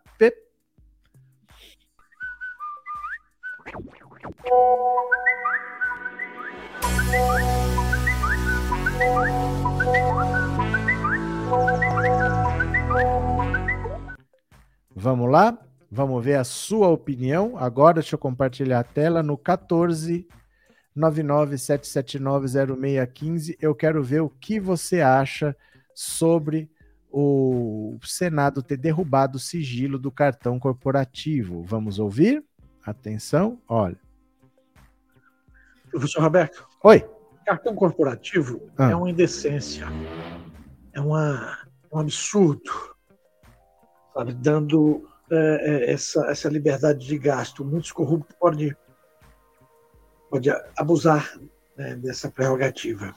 Obrigado. Boa noite, professor. Aqui Oi. é o do Alto Alegre do Pindaré, Maranhão. Eu acho, professor, que o sigilo não podia existir enquanto as quebras do governo. Eu quero é público. Boa noite, um abraço. Outro, obrigado. Boa noite, professor. Ricardo Joinville. Diga. Essa notícia é excelente. É um total absurdo ter sigilo. É dinheiro público? Saber o que o presidente gasta. É dinheiro público? Como é que vai ter sigilo? Boa noite, professor. Oi. Mas demorou, hein, sair essa notícia, hein? Mas como demorou para sair essa maravilha, que notícia, viu? Você me deu agora, fiquei esplendidamente satisfeito com essa notícia. Obrigado. Fernandes de São Gonçalo, Rio de Janeiro. Diga lá. Fiquei muito feliz em saber dessa decisão de não deve ter sigilo do dinheiro público, do cartão corporativo. Onde será que esse cara está enfiando esse dinheiro? Eita, Laia, não sei. Roberto. Ô, Ah, beleza. A melhor coisa. Quebra mesmo isso aí. Cartão corporativo é nosso. valeu, obrigado. Boa noite, professor. Oi. Adeli, do Espírito Santo. Diga. Felicíssima com a quebra do sigilo.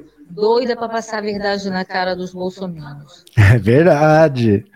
Muito bom ter acabado, professor, esse sigilo do cartão corporativo. Esse pessoal fica gastando dinheiro na casa de tolerância aí, ó. Opa! Roberto, Ô, esse cartão, cartão corporativo é uma rachadinha disfarçada. pode ser, não sabemos, Boa né? noite. Obrigado, boa noite. Professor, gostei demais da quebra do sigilo do cartão corporativo, né? Parabéns ao Senado, principalmente ao senador Contarato. Um abraço, professor Demétrios Maceió. Obrigado, Demetrios. Professor, Oi. Sou de Belo Horizonte, Minas Gerais. Hum. Eu sou a favor da quebra do sigilo do cartão corporativo, sim. Não pode nem ter sigilo. Tem que ser público para todo mundo ver. Professor Obrigado. Ana Maria, e estou de total acordo que acabe com esse negócio de sigilo do cartão corporativo, porque é uma vergonha. E outra coisa, se ele não deve, não teme. Mostra e pronto. Obrigado, Ana. Boa noite, professor. Sou a Michelle aqui de Goiânia. Fala, Michele. É uma boa, né? Aí será que a gente vai ver o quanto o Bolsonaro gastou nesse cartão corporativo por Agora ano? vai. E o Pazuello? Vai acabar o sigilo dele também? Vai, não existe mais. Boa noite, boa noite, professor. Lenilda Salvador. Eu pago, eu tenho todo o direito de saber como foi gasto e quanto foi gasto. Opa, valeu, obrigado, viu, gente? Obrigado por terem participado. Eu gosto demais de ouvir a opinião de vocês, é importante, vocês colaboram muito. Tava na hora, né? Tava na hora essa palhaçada de sigilo de cartão corporativo, não tem cabimento mesmo, não. Vamos lá. Vou ler mais uma notícia aqui para vocês, ó. Vamos ler, venham aqui comigo agora. Pronto, aqui está. PTB filiará personalidades demitidas após falas sobre nazismo. Olha que beleza! Nisi Yamaguchi, Adriles Jorge. O PTB está montando uma lista de candidatos com personalidades que, por coincidência, envolvem-se em declarações polêmicas sobre nazismo. O ex-BBB Adriles Jorge, provável candidato a deputado federal pela sigla, e a médica Nisi Yamaguchi, que deve sair para o Senado. Adriles foi demitido pela Jovem Pan no início do mês, após, ao fim de um debate sobre as declarações em defesa da existência de um partido nazista, pelo YouTube Monarch, despedir-se fazendo a saudação nazista. Zaya, Jaya Yamaguchi deixou o trabalho no Hospital Albert Einstein, em São Paulo, em julho de 2020, depois de dizer que o pânico criado pela pandemia era uma forma de tentar dominar as pessoas, tal qual os nazistas haviam feito com os judeus. Olha a fala da Yamaguchi, ó. Você acha que alguns poucos militares nazistas conseguiriam controlar aquela massa de rebanho de judeus famintos se não os submetessem diariamente a humilhações? Questionou ela ao afirmar que a imprensa criava medo na população ao dizer que não havia cura para a Covid. Para a médica, esse medo paralisaria as pessoas e as transformavam em massa de manobra. Olha, essa fala dela deu o que falar. Ela foi demitida do hospital Albert Einstein, que é um hospital israelita, é um, um, hospital da comunidade judaica, e ela teve a cara de pau de fazer a seguinte comparação. Ela dizia que a imprensa estava falando é, que a Covid não tinha cura para deixar as pessoas com medo. E a pessoa, quando tem medo, você pode fazer o que quiser com ela, porque a pessoa fica paralisada. E a comparação que ela fez foi: vocês acham que os judeus, que eram um povo todo, iam se deixar ser cercados e dominados por alguns poucos soldados alemães, não, é porque eles passavam por humilhações, por isso que eles aceitavam o destino sem reclamar. Ela acabou assim, no discurso dela, foi demitida do Albert Einstein. Foi para onde? No PTB do Roberto Jefferson. O Adrilles, que fez aquele gesto infeliz, depois da fala mais infeliz ainda do Monark, vai querer ser candidato a deputado federal por onde? Pelo PTB do Roberto Jefferson. Olha, o PTB tá um partido rumando para desaparecer. Porque desde que ele virou bolsonarista radical, que o Roberto Jefferson foi preso, o PTB tem 11 deputados. Sete já disseram que vão sair. O próprio Roberto Jefferson, para ver se o partido escapa, consegue superar a cláusula de barreira, disse que vai sair candidato ao Senado. Tá preso. Ele pode ser é, candidato porque ele não tem condenação ainda. Mas ele tá preso ele precisa atingir pelo menos a cláusula de barreira para continuar tendo dinheiro, porque senão o PTB está em vias de ser extinto. E quando começa a juntar essa cambada de gente envolvida em situações polêmicas como essa, vai ficando difícil. É um partido que está arrumando para desaparecer o PTB desse jeito, viu? Enquanto o Bolsonaro negociava esterco, a Rússia negociava acordo de cooperação militar com a Venezuela através do primeiro-ministro Yuri Borisov. Essa mediquinha queria ficar conhecida para se tornar candidata e olha que se elege para o Senado? Impossível. Impossível. Se eleger pelo Senado, ela que nem da política é, impossível. Não consegue, não. Senado, não. Para deputado, pode ser. Agora eu quero ver o Bozo comprar leite condensado e caviar sem ninguém saber. Carlos Albuquerque. Deixa eu ver agora a agenda do presidente, né? Porque Hoje ele tinha que ir lá no TSE para a posse do Faquin e do a posse do Faquin do, Alexandre de Moraes e ele não foi. Será que ele estava com a agenda muito cheia para não ter ido? Vamos ver aqui, ó, a agenda oficial do presidente da República. Vamos ver aqui. O que será que esse menino fez hoje? Porque a gente sabe que ele trabalha pra caramba, né? O presidente tem uma agenda bastante concorrida. Hoje é dia 22.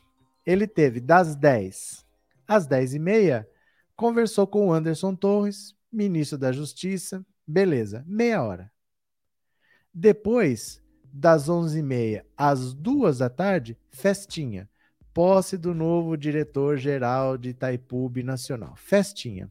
E aonde ele foi e falou besteira. Para variar, ele falou besteira, eu vou mostrar já para vocês. Aí ele conversou das duas e meia às três com o Pedro César Souza, que ele conversa todo dia. Ele conversou com o deputado Vitor Hugo, das três às três e meia. Conversou com o Bruno Bianco, das quatro às quatro e meia. E conversou com o João Roma, das cinco às cinco e meia. Tudo ministro, tudo gente que está lá no palácio mesmo, que ele pode conversar em qualquer horário. Mesmo assim, a posse do TSE é, era sete da noite e seria virtual. Ele só teria que sentar na frente de um computador para participar, mas ele se negou a participar da posse do Faquin e do Xandão, mostrando que ele o apreço que ele não tem pela democracia. Pior é que ele foi para participar dessa dessa cerimônia lá do novo presidente da Itaipu Nacional e falou M. Quer ver? Deixa eu pegar aqui a notícia aqui, ó e falou M. Olha só, ele conseguiu complicar a situação dele. Dá uma olhada aqui, olha o que ele falou. Em posse do diretor da Itaipu, Bolsonaro exalta ditadores e prepara revisão de acordo. Olha isso. O presidente Jair Bolsonaro participou nesta terça da cerimônia de transmissão de cargo do diretor-geral brasileiro de Itaipu Nacional, João Francisco Ferreira, para o almirante Anatalício Risden Júnior, que será o 15º a comandar a hidrelétrica pelo país. Durante o discurso, o chefe do executivo mencionou e elogiou ditadores como Hermílio Garrastazu Médici e Alfredo Stroessner, ex-presidentes de Brasil e do Paraguai, respectivamente, afirmando que os 70 anos geraram grandes personalidades e homens de visão. O evento ocorreu no Palácio do Itamaraty, Por vezes a gente fica pensando o que seria do Brasil sem as obras dos anos 70. Aqui Itaipu Nacional, volvendo meu. Ah, isso aqui não foi ele que escreveu. Volvendo. Isso não foi ele que escreveu. Volvendo meus olhos para a pequena grande mulher Tereza Cristina, ministra da Agricultura, Alisson Paunelli. Ah, não, isso não é ele que escreveu mesmo, isso aqui é o jornalista que escreveu. Aí faz sentido. Também os anos 70 geraram grandes personalidades. O nosso agronegócio hoje em dia é algo fantástico graças a esse homem que foi descoberto por nada mais, nada menos que o nosso prezado Ernesto Geisel. Itaipu, Emílio Garrastazu Médici, juntamente com Alfredo Stroessner. A história não pode ser mudada, é uma realidade. Homens de visão, homens de futuro que nos geraram, no caso aqui, Itaipu Nacional. Também presente o ministro de Minas e Energia, Bento Albuquerque, afirmou que a revisão do acordo da usina hidrelétrica de Itaipu Nacional, anexo C, que versa sobre as bases financeiras do empreendimento entre Brasil e Paraguai, será realizado em contexto positivo. A revisão está prevista para o próximo ano, quando o tratado completará 50 anos. Essa revisão será realizada em contexto positivo, graças ao êxito de esforços em envidados ao longo de meio século para garantir a quitação das dívidas relativas à construção do empreendimento dentro do prazo originalmente idealizado pelos seus idealizadores Brasil e Paraguai se beneficiarão. Novo diretor de Itaipu, o almirante Anatalício Risden Júnior, defendeu o diálogo e a boa convivência com o país vizinho. Há quase 50 anos houve um grande alinhamento de ideias e ações que permitiram a Itaipu Nacional pudesse existir, produto de uma ampla construção diplomática, técnica, financeira e jurídica, o diálogo e a boa convivência que nortearam blá blá blá blá blá. Pronto. O que importa é que o Bolsonaro conseguiu não ir à posse do TSE. Esse evento foi durante a hora do almoço foi no Itamaraty, foi em Brasília, não foi lá em Itaipu, não foi no Paraguai, foi em Brasília mesmo. E agora ele disse que não tinha tempo, estava com a agenda lotada para participar da posse do Faquin e do Xandão no TSE. Nós vemos aqui todo dia a agenda do presidente. Ele nunca tem nada marcado para depois das quatro da tarde. E ele não pode ir às sete num evento que é virtual. Ele podia estar em casa e participar, não é um evento presencial, né? Esses militares que estão mantendo acesso, estão mantendo aceso o fogo do inferno, Sueli. Itaipu quase não tem histórico de roubo dos militares. Não, não tem. Não tem, não. Ali foi uma beleza. Na, na Transamazônica não tem. Angra 1, 2, 3 não tem. Nada dessas obras aí teve roubo dos militares, não. Bolsonaro, o capitão no exército, não passou de um soldado raso. A única pistola que aprendeu a manejar foi a do TID. José Roberto. É, Demetrios, não teve aquele episódio que cancelou o encontro marcado com alguém do governo francês e fez uma live cortando o cabelo? No começo do mandato. O Macron mandou um representante para falar com ele, ele não recebeu o cara e foi cortar o cabelo e fez uma live cortando o cabelo. Né? Só falácia desse senhor desorientado que está na presidência. Infelizmente. E aí, ó, e aí quando ele não vai na posse do TSE, estando em Brasília e sendo um evento virtual, ele nem tem que sair de casa para ir, dá uma olhada aqui, ó. Ao boicotar posse, Bolsonaro renova a declaração de guerra ao TSE. Eita! Agora é oficial. Bolsonaro vai boicotar a posse de Edson Fachin como novo presidente do TSE, marcada para a noite de hoje. Era às 7 horas da noite de hoje. O capitão recebeu o convite das mãos de Fachin. 15 dias depois, alegou ter compromissos pré-estabelecidos em sua extensa agenda. A atitude indica que Bolsonaro não está disposto a negociar um armistício, um cessar-fogo com o novo comando da Justiça Eleitoral.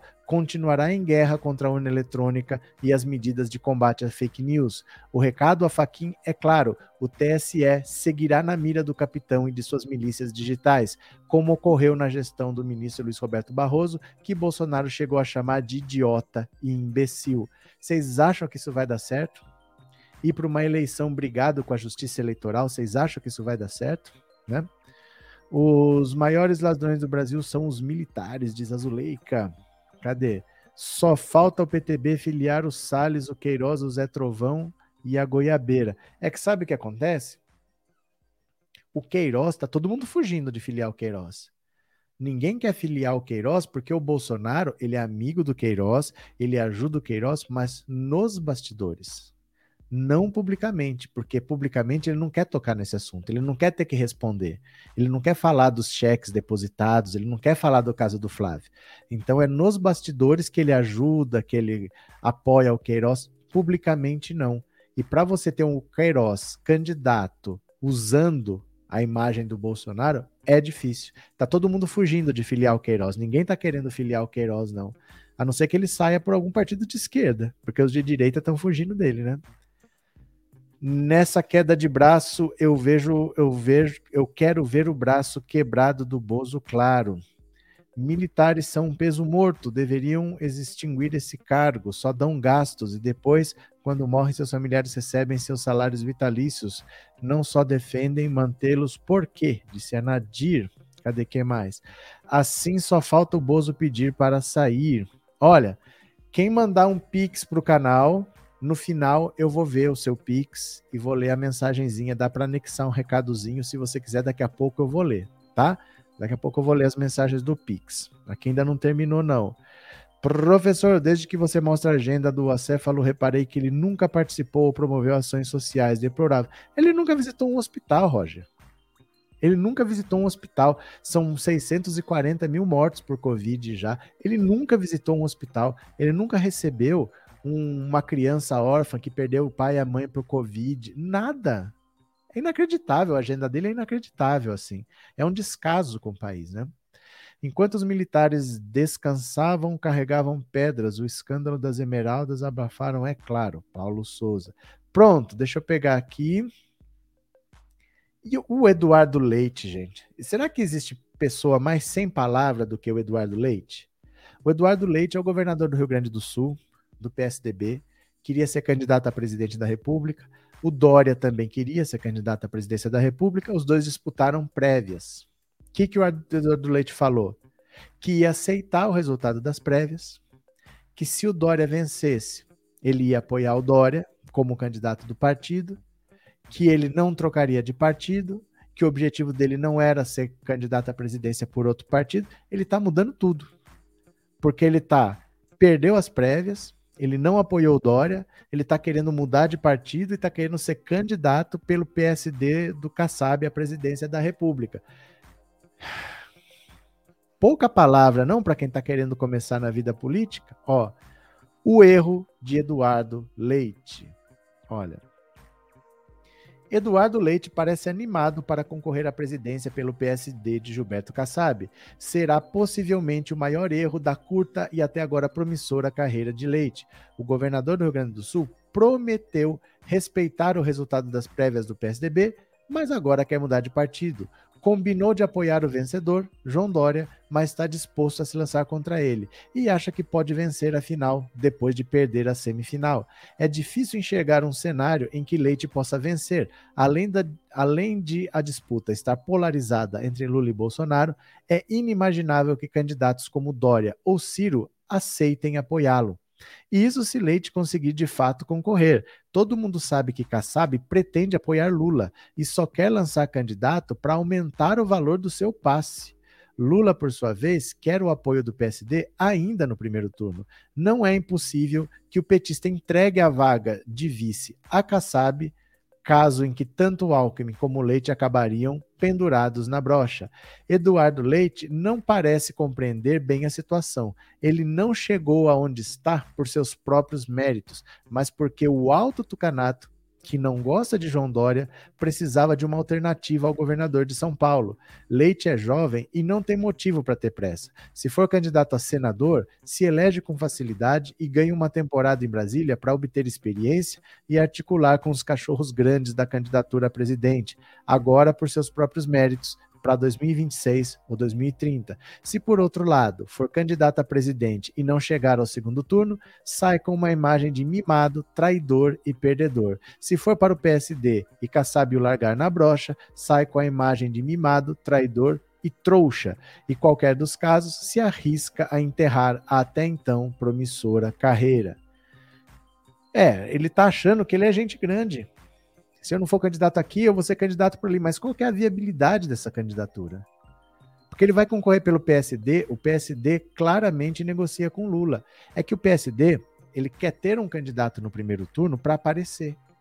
Então vai ter um candidato legal lá, mas não é para ganhar. É para usar o horário eleitoral do presidente da República, é para mandar essa pessoa para o debate, é para essa pessoa aparecer. Depois ele vai apoiar o Lula. O Kassab é próximo ao Lula. Então ele não quer ter um candidato para ir para o segundo turno para vencer o Lula, nem ele sonha com isso. Ele não quer gastar dinheiro com isso. Ele só quer ter um candidato para poder expor o partido. Ele quer crescer o número de deputados. Aí o cara vai sair do PSDB, sendo que ele já perdeu dentro do PSDB para o Dória, para concorrer contra o Dória pelo PSD, pelo PSD que nem quer ganhar. Ele nem vai disputar para ganhar. Ele só vai disputar para negociar, para aparecer, para o partido estar tá na televisão e depois vai apoiar o Lula. O Kassab foi ministro da Dilma. Sabe? Eles não, não vai ser contra o Lula. Não sei onde que esse Eduardo Leite quer ir, mas ele que saiba, né? Ele que sabe. É, Eduardo, leite aguado, vencido e adulterado. Kassab é traíra, isso sim. É, não sei que. Assim. Todo mundo fala que alguém é traíra. Eu acho que vocês não entendem o que é a política quando vocês chamam os políticos de traíra. Porque assim, a política é um jogo. É um jogo de negociação. Você pode ser aliado de alguém hoje, na próxima eleição, você não vai fazer aliança aqui, você vai fazer aliança ali, porque o seu objetivo é outro. E esse cara que era seu aliado vai ser seu adversário. Isso é normal. E depois esse adversário, você pode recompor com ele novamente e volta a ser aliado. Normalmente quem fica chamando o político de traíra não entende muito bem o que é a política, porque a política é a arte da negociação. Você é aliado, passa a ser adversário, volta a ser aliado, isso é normal. Completamente normal. É, é como, sabe? Vou dar um exemplo simples para vocês entenderem. Estamos jogando futebol eu tô com a bola. E você quer tomar a bola de mim. Se eu fizer assim, ó, eu fiz que eu fui para lá, mas eu fui para lá que eu saí com a bola, eu te driblei. Eu sou traíra ou eu estou jogando? Vocês entendem o que eu tô falando? Eu fazer que eu vou para lá e ir para cá, isso é ser traíra ou isso é jogar dentro das regras? A regra não permite? É assim, vocês não podem ficar com essa história de BBB na cabeça que eu voto com o meu coração. Ninguém vota com o coração, gente. As pessoas votam porque têm objetivos, né? Não sei, essa história de chama político de traíra. A, a política é assim. A política não é feita de amizades ou de inimizades, é feita de alianças e de adversários. É normal. É a política que é assim, né? Cadê quem mais? Fala, Arlete, por que te aflige? O que aconteceu, Zé Roberto? Depois de Bolsonaro, agora qualquer um se acha capaz. Não, e assim também. É, as pessoas não estão querendo ganhar. As pessoas estão querendo disputar numa eleição que elas já sabem que está decidida para aparecer. Então, assim, vai ser uma vitrine. Eu vou construir a minha imagem, eu vou ser candidato. Por exemplo, o Boulos, Ninguém conhecia o Boulos antes da eleição de 2018. Da eleição de 2018, ele sempre soube que ele não ia ganhar. Mas ele ficou conhecido naquela eleição. O Cabo da Ciolo ficou conhecido na eleição de 2018. Então muita gente disputa a eleição não é para ganhar mesmo. É para aparecer, para pôr a cara, né, para ficar conhecido. Isso também faz parte, né? É, Inesita e Minduim, as garotas do tempo da live, que bonitinho. O que, que aconteceu? Na política, a circunstância faz amigo e inimigo. Não, não tem amigo e inimigo. Tem aliado e tem adversário. Não entra sentimento, gente. Não entra sentimento. É aliado, é adversário. Eu posso ser seu adversário e depois eu volto a ser seu aliado, dependendo se os partidos se entenderem. O Bolsonaro, sempre foi base de apoio do governo Lula, sempre foi base de apoio do governo Dilma, porque ele era do Centrão. O Centrão apoiou o governo Lula, o Centrão apoiou o governo Dilma. O Bolsonaro sempre foi base de apoio do governo Lula e do governo Dilma. Querendo ou não querendo, não importa o que você quer, o que você gosta. Você é aliado se o seu partido decidir, né? O político é traíra quando trai o povo, destruindo seus poucos direitos conquistados, ou quando ele trai o acordo. ou quando ele trai o acordo. Então, por exemplo, nós somos, por exemplo, o Dória. O Dória é o melhor exemplo. O Dória é do PSDB, candidato a governador de São Paulo. O partido tinha um candidato à, presidência, que era o Alckmin. Ele foi apoiar o Bolsonaro. Ele fez Bolsodória. O partido tinha um candidato. Se ele é do partido, ele tem que apoiar o candidato dele. Senão, qual é a função de estar num partido? Mas ele foi fazer o Bolsodória. Isso é ser traíra. Porque o partido tem uma função de ser. Você está num partido, o partido tem um candidato, você tem que apoiar esse candidato. Senão, você pode sair do partido. Mas o cara dentro do partido, usando o dinheiro do partido para se eleger governador e apoiando o candidato a presidente do outro partido, aí isso é trairagem. Porque aí ele não está respeitando o acordo, né? É difícil. Cadê quem mais? A política é um jogo de xadrez bem complicado, Wellington, bem complicado. O Bolsonaro vota no Lula com certeza. Quando ele era deputado, ele sempre foi base de apoio do governo Lula e do governo Dilma, porque ele era do Centrão. Ele sempre votou com o governo Lula e com o governo Dilma, né? Exatamente, fiquei abismada quando um colega disse que nunca tinha ouvido falar em bolos, eu acho, e olha que é de São Paulo. É, antes de 2018, ninguém tinha ouvido falar, a não ser que você fosse ligado a movimentos sociais, se você fosse ligado ao MTST, ou ao MST, ou ao PT, ou ao PSOL. Se você fosse dessa área muito específica, você poderia ter ouvido falar. Mas se não, a pessoa só conheceu depois de 2018 mesmo, né? o STF tem muita culpa dessas atitudes do Bozo. Tem culpa do Bozo estar lá, mas das atitudes não, porque o Bolsonaro é incontrolável, né? Ele não tem jeito mesmo, não. Cadê aqui? Deixa eu pegar mais uma. Essa aqui é demais, gente. Quem está surpreso? Eu quero saber quem está surpreso com essa notícia. Moro diz que não simpatiza com taxação de grandes fortunas. Que interesse Sérgio Moro representa, né? Alguém se surpreende? Olha, cara de pau, Batoré. Pré-candidato à presidência da República pelo Podemos, o ex-ministro Sérgio Moro indicou ontem, na segunda-feira, ser contra a taxação de grandes fortunas. Embora esteja prevista na Constituição, o tributo nunca foi regulamentado e instituído no Brasil. Não sou muito simpático a esse imposto sobre grandes fortunas. O que acontece normalmente no país que adota isso é um milionário mudar de um país para outro, porque ele tem os mecanismos para fugir dessa tributação. Segundo o ex-ministro, falar em aumentar impostos de uma maneira geral é algo que costuma ser mal recebido pela população brasileira. As pessoas ficam revoltadas até em ouvir na possibilidade de elevação de tributo, porque ela pensa: ah, vai ser só para grandes fortunas? Não, vai acabar sobrando para mim é um tema complicado. O ex-ministro afirmou ainda que a sua intenção é reduzir o custo da máquina pública através de reformas que cortem privilégios e desperdícios. Conforme mostrou o Globo, no final de janeiro, economistas ligados a Lula, Dória e Ciro defendem a criação de um tributo, tributo sobre lucros, mas divergem sobre taxar estoque de patrimônio. Na ocasião, Afonso Celso Pastore, que assessora Moro, afirmou que não responderia ao questionamento porque as propostas do pré-candidato ainda estavam em formulação. Em agosto, Bolsonaro se posicionou contra taxar grandes fortunas, obviamente. Alguém conhece algum empresário socialista?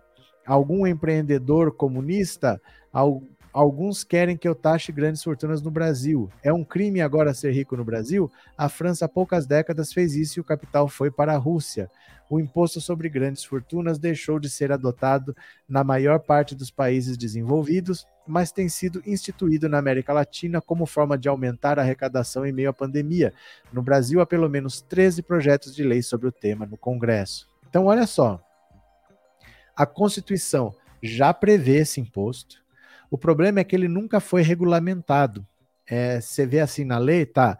O Brasil cobrará um imposto sobre grandes fortunas nos termos da lei complementar. E essa lei complementar nunca é criada. Então existe lá, é para existir esse imposto, mas esse imposto nunca foi posto em prática porque você precisa fazer uma lei definindo exatamente qual que é a taxa, quanto que paga, até onde vai, como que é feito o pagamento. E ninguém nunca fez essa lei complementar. É claro que quem é rico é contra taxar grandes fortunas. Mas assim, de uma maneira prática, imagina assim um, um, um parquinho. Imagina um parquinho. Sua criança está brincando num playground. É de areia. tem uma caixa de areia para ela brincar. Ela começa a cavar, cavar, e ela vai fazendo um castelinho de areia. Ela vai cavando, vai cavando, vai cavando. Aí chega outra criança ali, vai cavando, vai fazendo um castelinho de areia, vai chegando, vai fazendo um castelinho de areia. Aí chega outra criança, outra criança, outra criança. Vai todo mundo cavando e fazendo um castelinho de areia. Chega uma hora que tem um monte de montanha de areia e tem um monte de buraco. E chega uma hora que não dá mais para brincar. Aí o que, que você faz nessa hora? Você desmancha esses castelos, joga a areia de novo nos buracos, tapa o buraco bonitinho, vamos começar de novo. Aí você começa a cavar, vai fazendo uma montanha que vira um castelo. O imposto é isso. O imposto é cobrado porque muitas pessoas vão ganhar muito. Agora vai ter uma quantidade que não vai ter nada. Então você precisa tirar um pouco daqui porque esse dinheiro fica parado ele fica sem fazer nada, ele fica parado, e você entrega para essas pessoas porque elas precisam consumir. Se elas não consomem, o comércio não vende, a, a indústria não produz e todo mundo demite. Então você trava a economia quando as pessoas não têm dinheiro. É para isso que serve imposto. É para tirar imposto das pessoas, tira dinheiro e distribui aonde mais precisa. O Brasil faz o contrário. Veja o imposto de renda. Até uma faixa muito pequena você é isento. Só que quando você começa a pagar, você já cai facilmente, com qualquer salário, você já cai naquela faixa de 27,5%. 27,5%. Só que o cara que é rico, o cara que é rico, quando ele tem uma empresa, a empresa recebeu dinheiro, paga imposto, mas esse imposto está embutido no preço do produto. Né? Tanto é que se subir o imposto, sobe o preço do produto. Então, quem está pagando o produto é que está pagando o imposto. O imposto está embutido no preço do produto, não é a empresa que paga. Aí o lucro fica lá. Quando acaba o ano, esse dinheiro você pode retirar da empresa e não pagar nada. O cara rico, no fundo, no fundo, ele não paga imposto. Ele só paga imposto se ele for no supermercado e comprar um produto. Então, o cara que é rico, ele não paga quase nada e o trabalhador paga um monte. E se o cara acumula uma grande fortuna de 50, 100 milhões, esse dinheiro fica lá parado para sempre, sem gerar, sem fazer a economia girar. Deveria ser o contrário. Quanto mais a pessoa tem, mais ela deveria pagar para esse dinheiro fazer a economia girar. E no Brasil é o contrário. Quem mais paga imposto é quem menos recebe. Tem uma faixa que é isenta. Essa faixa que não paga imposto de renda, quando ela compra um produto, só de CMS, dos impostos que estão embutidos ali no preço, vai metade do salário dela. Então o pobre é o que mais paga e o rico é o que menos paga. A lógica está errada. A gente deveria cobrar mais de quem tem mais e cobrar menos de quem tem menos, né? A lógica é toda errada, viu? Quem mais sonega impostos são os ricos. José, José Maria, o pobre, se ele tiver um emprego, o imposto vem descontado na folha, ele não tem como sonegar. O rico tem, o pobre não tem nem como, né? Que dia que um bilionário vai gastar sua fortuna? Pelo contrário, só vamos afundar em desigualdade. E outra mentira é dizer que se você cobrar imposto aqui, ele vai para um outro país. Porque todo país cobra. Todo país cobra. Não tem como você sair daqui para ir para lá, porque lá também cobra. E quando você sai de um país para o outro, para você levar o dinheiro, você tem que pagar imposto também.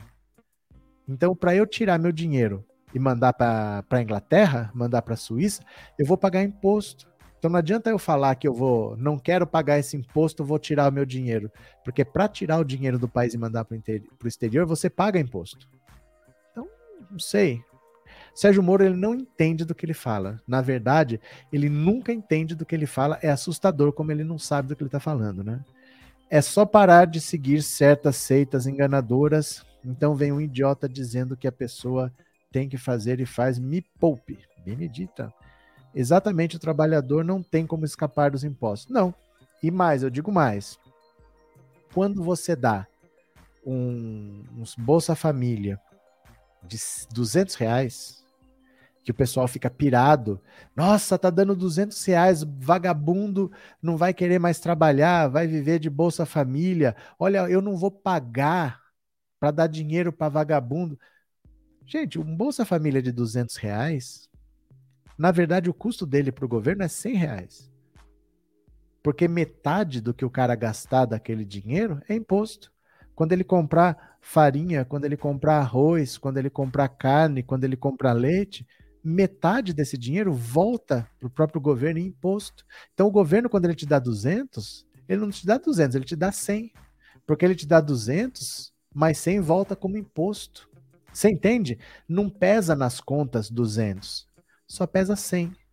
Porque ele vai te dar 200, só que você vai comprar um produto e aquilo volta como imposto para o governo. Então, quando você dá 200, no fundo você deu 100. E as pessoas fazem um berreiro por causa disso, por causa da metade. O governo não está gastando nada praticamente, está fazendo a economia girar, e está fazendo a economia se aquecer. Né? É, muito, é muito ser tapado quando você fica contra o pobre e a favor do rico.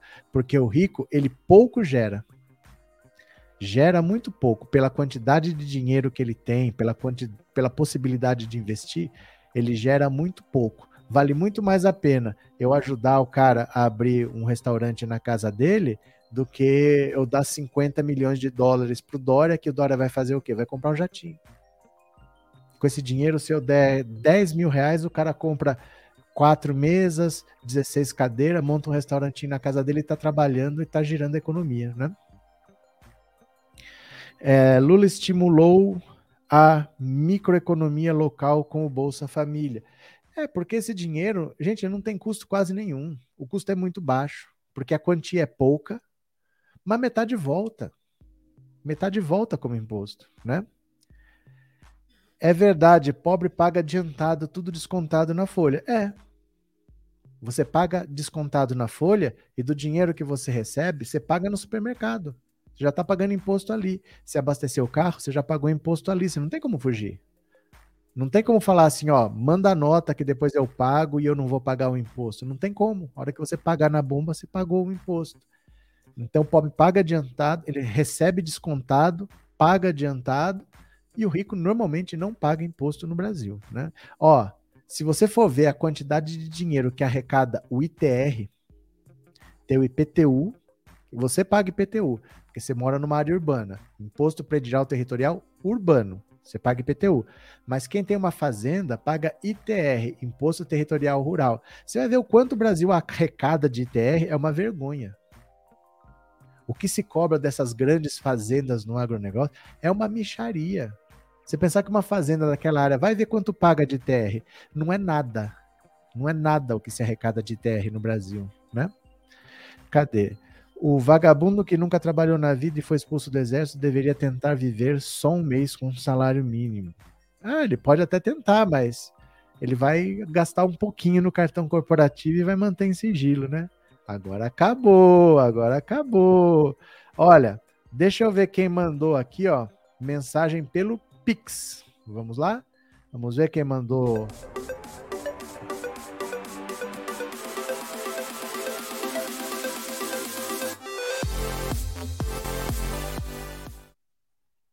Pronto, vamos ver quem mandou mensagem pelo Pix. Vamos ver aqui, ó. Opa, mensagens do Pix. Deixa eu agradecer ao Raimundo Carvalho Carmo. Obrigado pelo seu Pix, Raimundo. Vilma Amaral Fur. E Lula, é Lula na presidência. Obrigado, professor. Eu que agradeço, Vilma. Muito obrigado. Sueli Pereira Dias, obrigado pelo seu Pix. E eu não respondi ontem, mas eu vou agradecer ao Márcio Silvestre pelo Pix, é de ontem.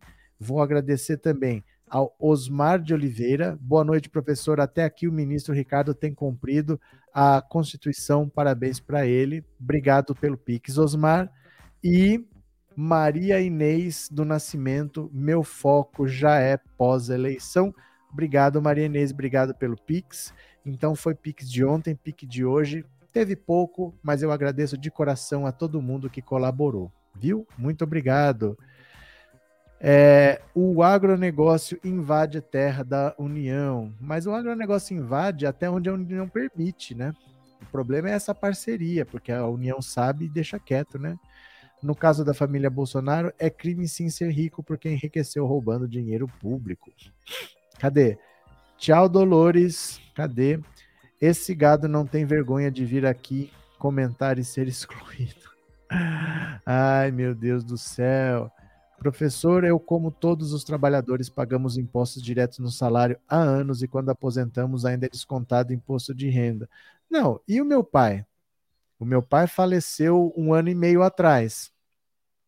Uma das primeiras notificações que a gente recebeu foi cobrando a aposentadoria dele de volta.